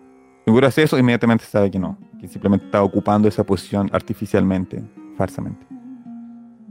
Oye, Yagat, y, y una ahí la, relacionarlo con la meditación. ¿Eso se evita con la meditación? Que entendí que ustedes meditan muy temprano, de madrugada, o no necesariamente. ¿Qué dice Lalita? Vamos, Lalita. Eh, en realidad la, meditación eh, tiene eh, ciclos del día que es más, más auspiciosa. O sea, la meditación en sí es provechosa 24 horas al día, si es posible más. Pero en ciertas horas del día es más provechosa. Se explica que eh, para definirlo así como que el día tiene diferentes ciclos, ¿no? Unas, como había mencionado Yagat. Las gunas son modalidades, podríamos decir, o, secciones dentro del día que están designadas para ciertas actividades, por decirlo así. Yo lo he vivido eh, tangiblemente, no es solamente que estoy leyendo un texto que alguien me lo ha dicho y no lo he practicado. ¿no? dar, puedo dar fe que entonces, hay modalidades, por ejemplo, la modalidad sádvica, que es la modalidad más, más de la bondad, se dice, ¿no? la mente está más calmada, la mente está más propicia a temas eh, espirituales. Eh, es un horario que es un poco contrario al de nosotros los occidentales, sino más bien es en la madrugada, ¿no? Cuatro y media, cinco de la mañana, hasta aproximadamente las 10 de la mañana, donde la ciudad de alguna otra forma está tomando un poquito de ritmo, ocho y media, 7 de la mañana, y a las 10 de la mañana ya está funcionando full, ¿no?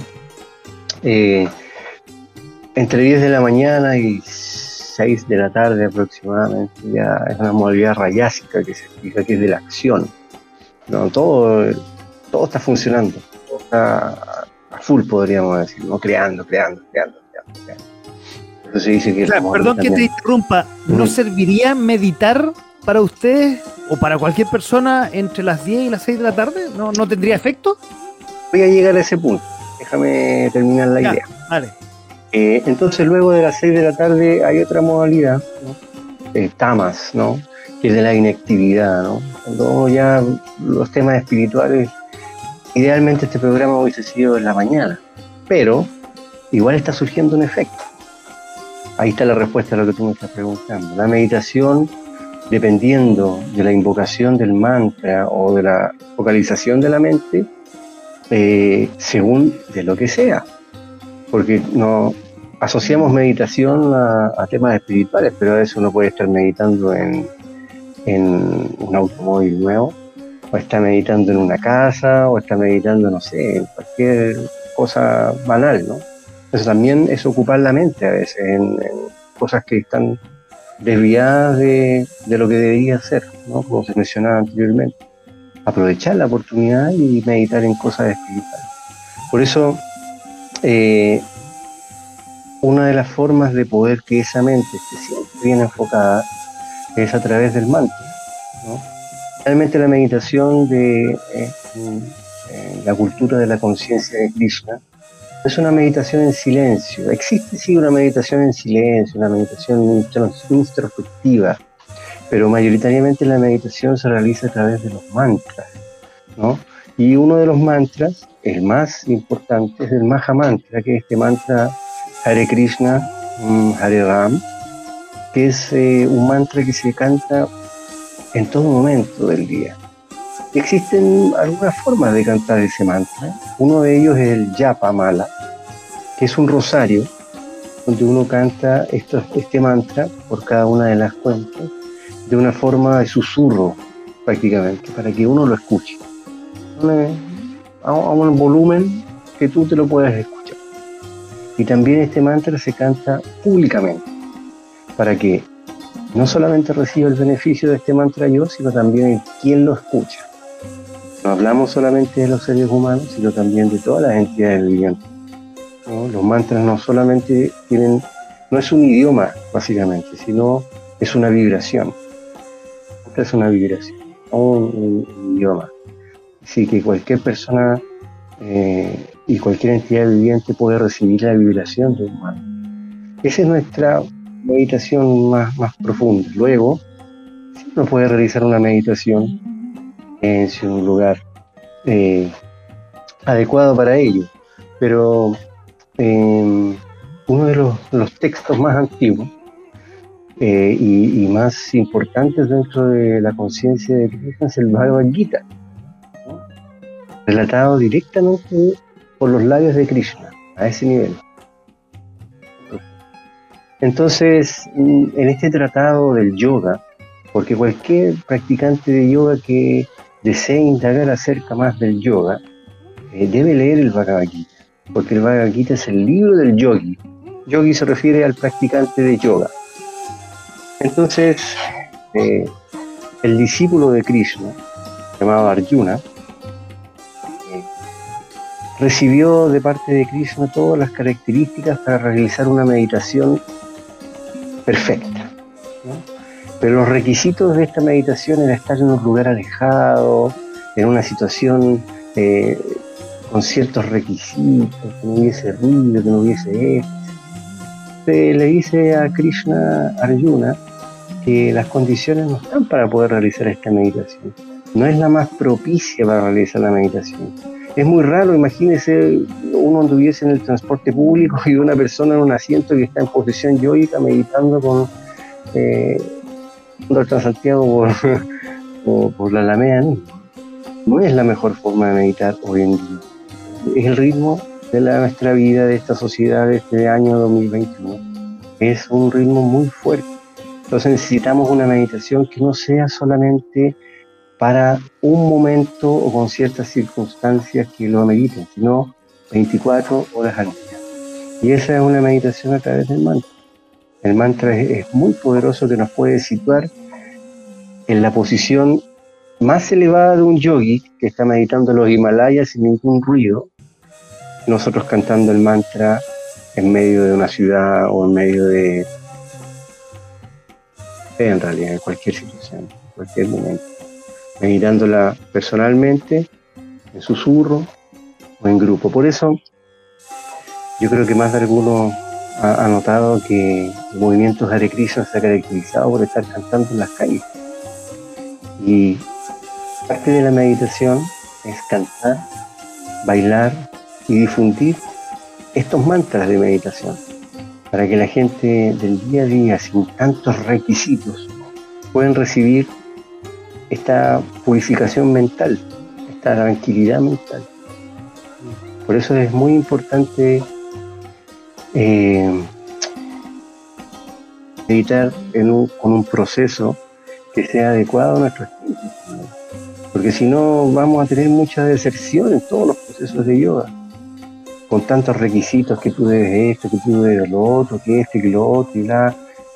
Bueno, uno lo ve, lo ve cotidianamente. En cambio, un proceso que es más práctico en tu trabajo, en la universidad, en el metro, en la micro, donde sea donde sea tú puedes practicar meditación a través de este mantra, a través de los mantras. Y eso va a ayudar a quitar la mente a un ritmo mucho más rápido que estar haciendo ciertas, ciertas austeridades, se dicen, o sacrificios para poder practicar estas yogas que son con requerimientos más difíciles. No digo que no se puedan practicar, pero sí en, qué mejor que estar en un estado mental eh, meditativo todo el día que ciertas horas del día.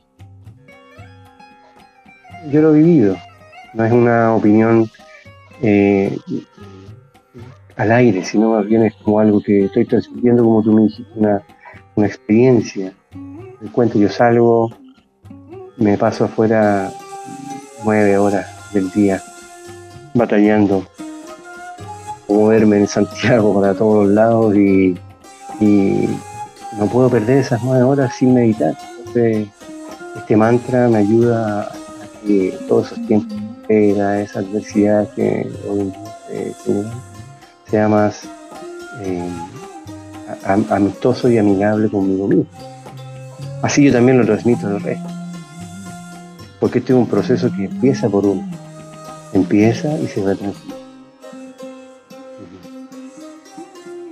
Oye, esta noche estamos con Lalita Mahatma, que hablaba, Mahatma, que hablaba recién. Ah, perdón, discúlpenme. y Yahat Guru Das en este programa hablando sumeramente y, de alguna forma de la cultura milenaria de la India y sobre todo en estos tiempos modernos que es tan necesario conectarse con el universo. Oye, y para ir cerrando, quiero eh, agradecer, me permiten, eh, a Solaris, que es solarisnews.org, eh, a través de Alejandro Torres, del kiosco Belli, me ha hecho llegar dos libros que nos vamos a sortear esta noche. A ver si se ven. Este que es, eh, que ustedes seguramente nuestros invitados eh, lo conocen muy bien, Bajad Bad Gita, y si lo estoy pronunciando bien, por favor, me corrigen. Bhagavad Gita. Gracias, Guru. y el otro y eran tres y no sé dónde dejé el tercero. Eh, este me gustó mucho porque, eh, bueno, uno ya lo tengo, que es este chiquitito de Karma cerrando ciclo, pero además, este vienen tres libritos de rápida lectura. Uno dice, viaje al autoconocimiento, me, gustó el, oh. libro, Karma cerrando ciclo, que, que ya tengo, que estoy leyendo, y preguntas perfectas, respuestas perfectas. Mire, Qué lindo estos libros que nos hizo llegar Solaris. ¿Y cómo, lo, ¿Y cómo los vamos a sortear? Tienen que escribir al mail de la radio, que ahí lo tengo, radio.fm.cl. Así de simple. Que lo pueden hacer a través de hoy día y, van a tener tiempo y los vamos a ir eh, diciendo a través de, la programación de la radio quiénes son los ganadores y los vamos a ir publicando en nuestras redes sociales. Oye, muy interesante. y les digo, hay otro que puede verse me quedado en el camino, en el auto probablemente. Ahí también lo voy diciendo en las redes sociales cuáles son para que la gente nos escriba. Oye, y hablando del libro, y quizás ustedes me van a decir, oye, mira, el libro que estás eh, refiriéndote no tiene nada que ver. Hay un libro que me, me llevó a esto, me lo regaló una persona que quiero mucho, que fue, ha sido importante en estos cinco años, que eh, me llevó a esto de conocer un poco esto del universo, las energías, y me lo regaló que el libro El secreto de Rhonda Byrne, quizás no se acerca o de alguna forma ella tiene conocimiento con toda esta idea, y habló del decretar, habló de pensar positivo, pensar las cosas y, pensar como si ya existieran, o sea, sincronizar las energías del universo. Quizás dista mucho de lo que hemos hablado esta noche, pero de alguna forma como se acerca y se basa en esto. Eh, y me introdujo, digamos, a, los que hemos estado hablando esta noche. Y eh, para ir cerrando, ah, bueno, mira, mira, hay un, hay un comentario. Eh, ahí Carlos Roth dice: Solaris, Solaris News. Parece que me, equivoqué en la, en la en los caracteres. Pero muchas gracias, Carlos, por, por el aporte. Oye, y me gusta despedirme eh, y a los invitados pedirles eh, pedirle alguna recomendación. Ya nos han recomendado ciertas cosas durante toda la noche, pero para, ir cerrando, y yo estaría largamente conversando, da para mucho y da para un segundo y tercer y quizás mucho más programas a los cuales les doy obviamente la bienvenida a participar y que lo armemos en el futuro muchachos, sin duda, y tengamos Muchas gracias. al, grupo sonando bastante mejor eh, con la falla técnica que tuvimos al principio y pido las disculpas. Oye, eh, que nos recomendaran algo para ir cerrando, algo que puede ser, se los dejo libre al perdido a ustedes. Y empecemos por Lalita, ¿qué nos puedes recomendar a los que nos están escuchando y viendo para cerrar el programa de esta noche?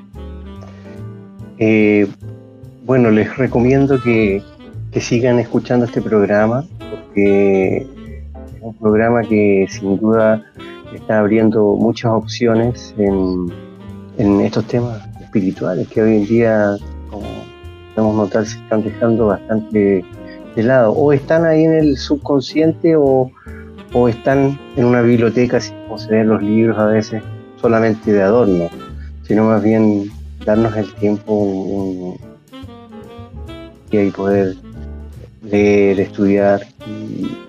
miren, a veces cuando uno desarrolla algún tipo de conocimiento lo hace para un beneficio Me sacrifico para tener una carrera, me sacrifico para mantener a mi familia, para tener un auto, para tener una casa, para etcétera, Pero netamente, si usted indaga acerca de la espiritualidad, acerca del ser, el beneficio es millones de veces mejor que eso. Millones de veces mejor que eso. Porque usted va a poder comprender aún más de qué es la razón de la vida y cómo acceder a esa felicidad gratuitamente prácticamente. No tiene que sacrificarse, sino como dice el maestro Prabhupada, con este mensaje tan importante, canta Hare Krishna. Eso es todo, tan simple como eso. canta un mantra, canta Hare Krishna y la felicidad va a aflorar naturalmente.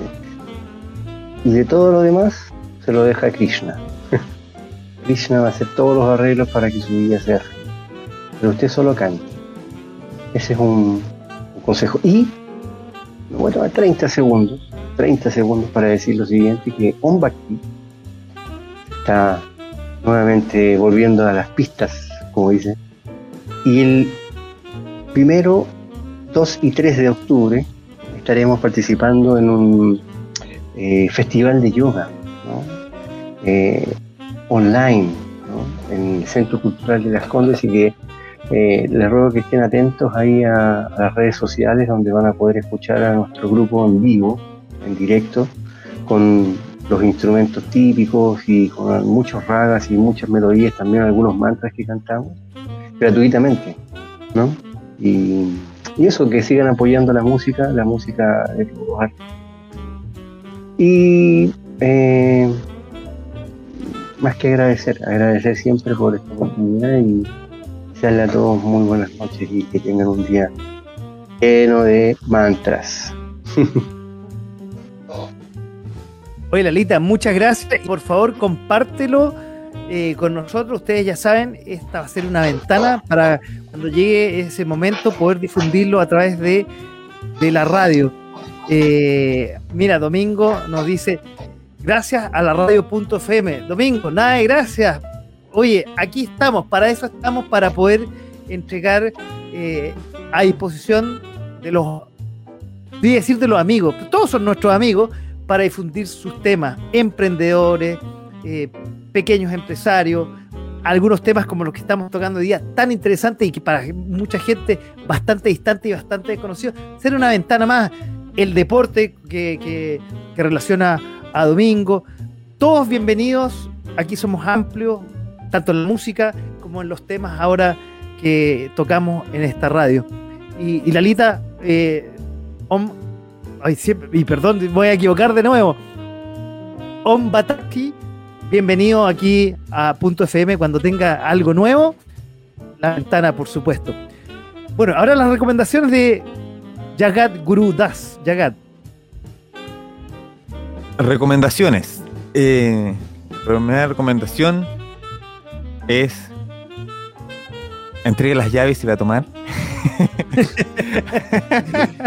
algo, bien práctico. Eh, creo que la primera eh, recomendación que puedo dar es, por favor, atrévase a investigar más sobre estos temas, a levantarse un poquito más temprano de lo normal, conseguir algún libro y hacer preguntas, conocer a gente nueva, conocer a personas que no conocemos, que pueden ayudarnos a cambiar la perspectiva solo por ese hecho de que son distintos a nosotros, piensan distintos a nosotros. Creo que es muy necesario abrirse a conocer más personas, a... Se dice que ocurre algo en el cerebro cuando uno habla con una persona diferente, que el cerebro cambia, la estructura del cerebro cambia. Tienes modificaciones cuando uno se ve obligado a ver las cosas en forma distinta. Creo que hoy son tiempos para eso, para conocer a, gente diferente a, nosotros. Y en ese camino quiero recomendarle un libro que es eh, un best seller internacional. he tenido la buena fortuna de conocer a, conocerlo personalmente porque es el maestro espiritual de mi esposa. Y un libro que se llama The Journey Home. Journey Home, Camino a casa. Camino a casa. Es, un libro que relata cómo él, con 19 años, deja su cómoda clase de cómoda casa de clase media en Chicago para irse a hacer un viaje de descubrimiento. Finalmente llega a India y en India descubre a su guru, que es eh, mi maestro espiritual también, o sea, mi, param guru, como decimos nosotros, que es el guru de mi guru. Conoce a la persona que trae toda esta literatura a Occidente. Y lo conoce allá y no acá.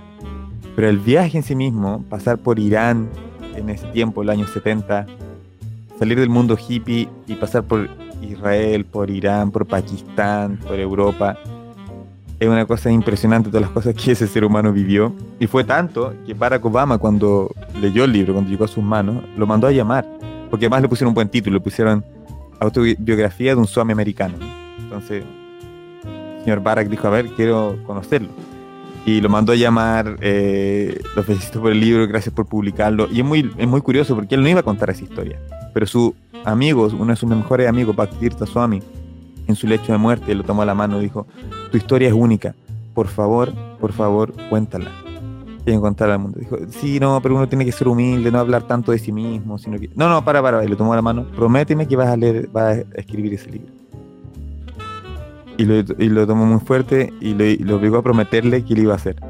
Y lo hizo y se transformó en un fenómeno mundial eh, se ha vendido, pero en Estados Unidos. El de New York Times tuvo como también bestseller en New York Times.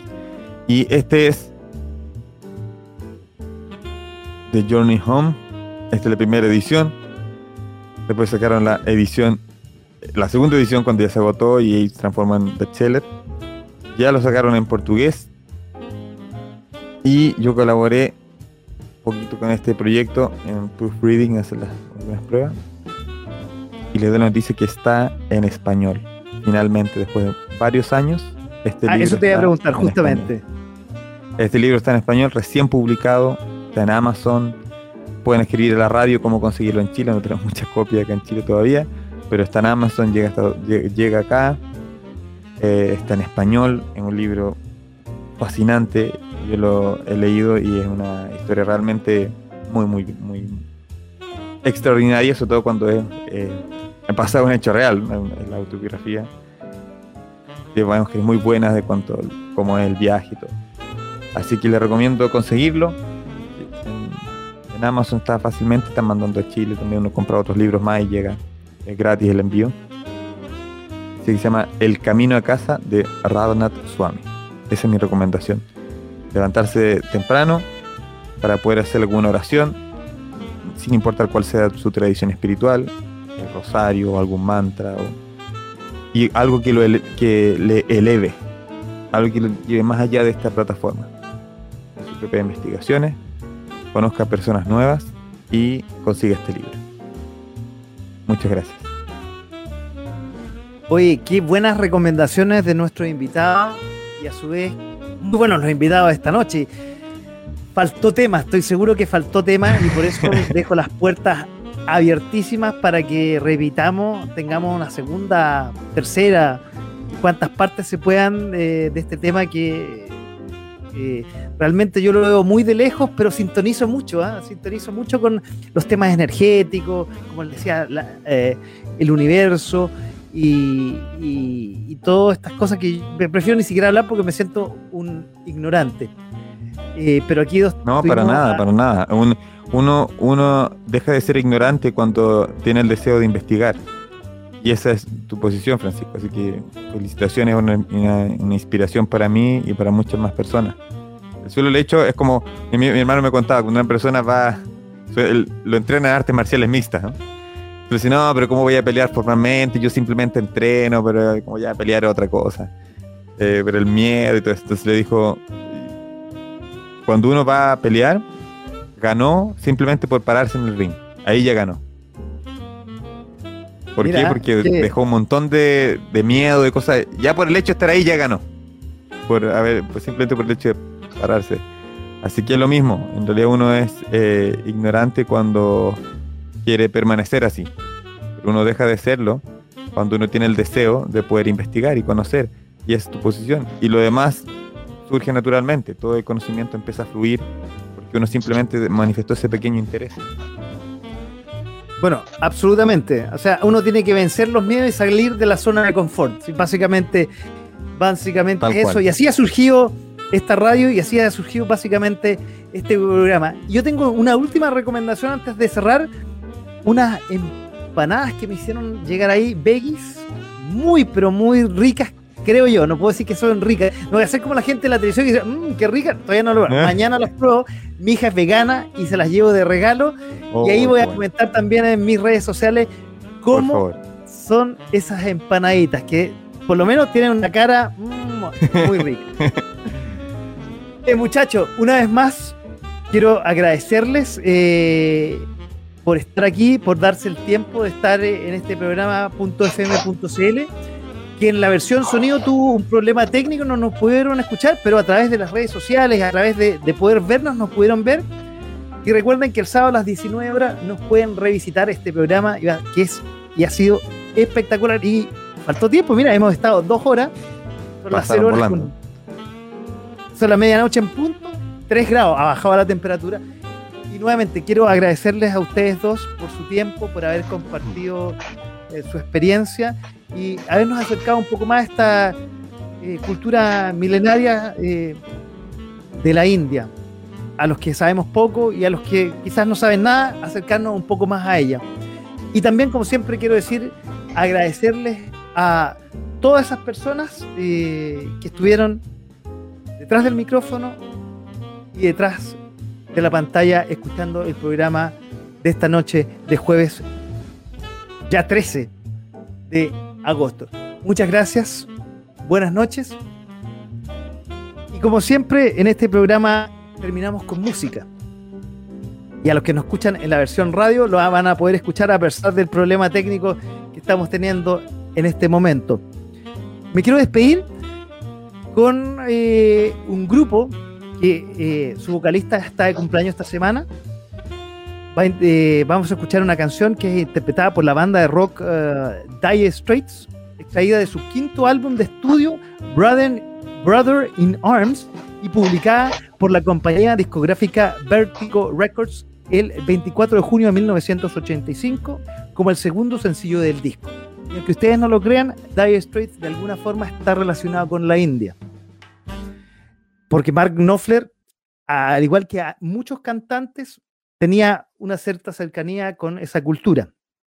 Esta canción fue compuesta por su líder en colaboración con Sting, que también otro que de alguna forma ha estado y practica eh, el tema tántrico. Eh, tuvo un innovador video, la canción, fue realizado utilizando la técnica llamada retroscopia, mostrando escenas de los integrantes del grupo con efectos especiales y otras eh, creaciones de dibujos animados que parecían Lego en esa época. Además, fue el primero que transitó en MTV Europa en inicios de agosto de 1987. Y así estamos terminando el programa de esta noche, de a poco, sin mascarilla, y quiero agradecerles a ustedes dos una vez más por haber estado esta noche en el programa. Muchas gracias, muchachos. A usted. Gracias a ti, Francisco. Lalita, Are Cristo, que estés muy bien. Igualmente.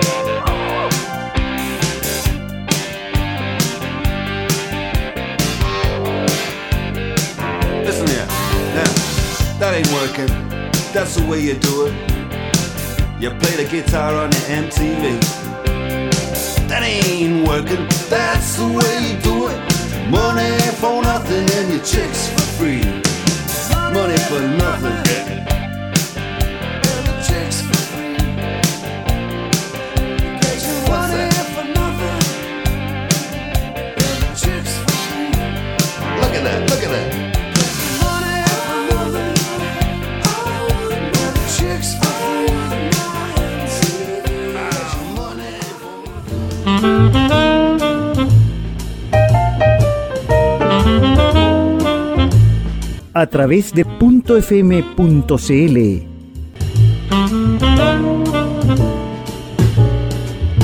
Esto fue de, a poco, sin mascarilla. Sin mascarilla.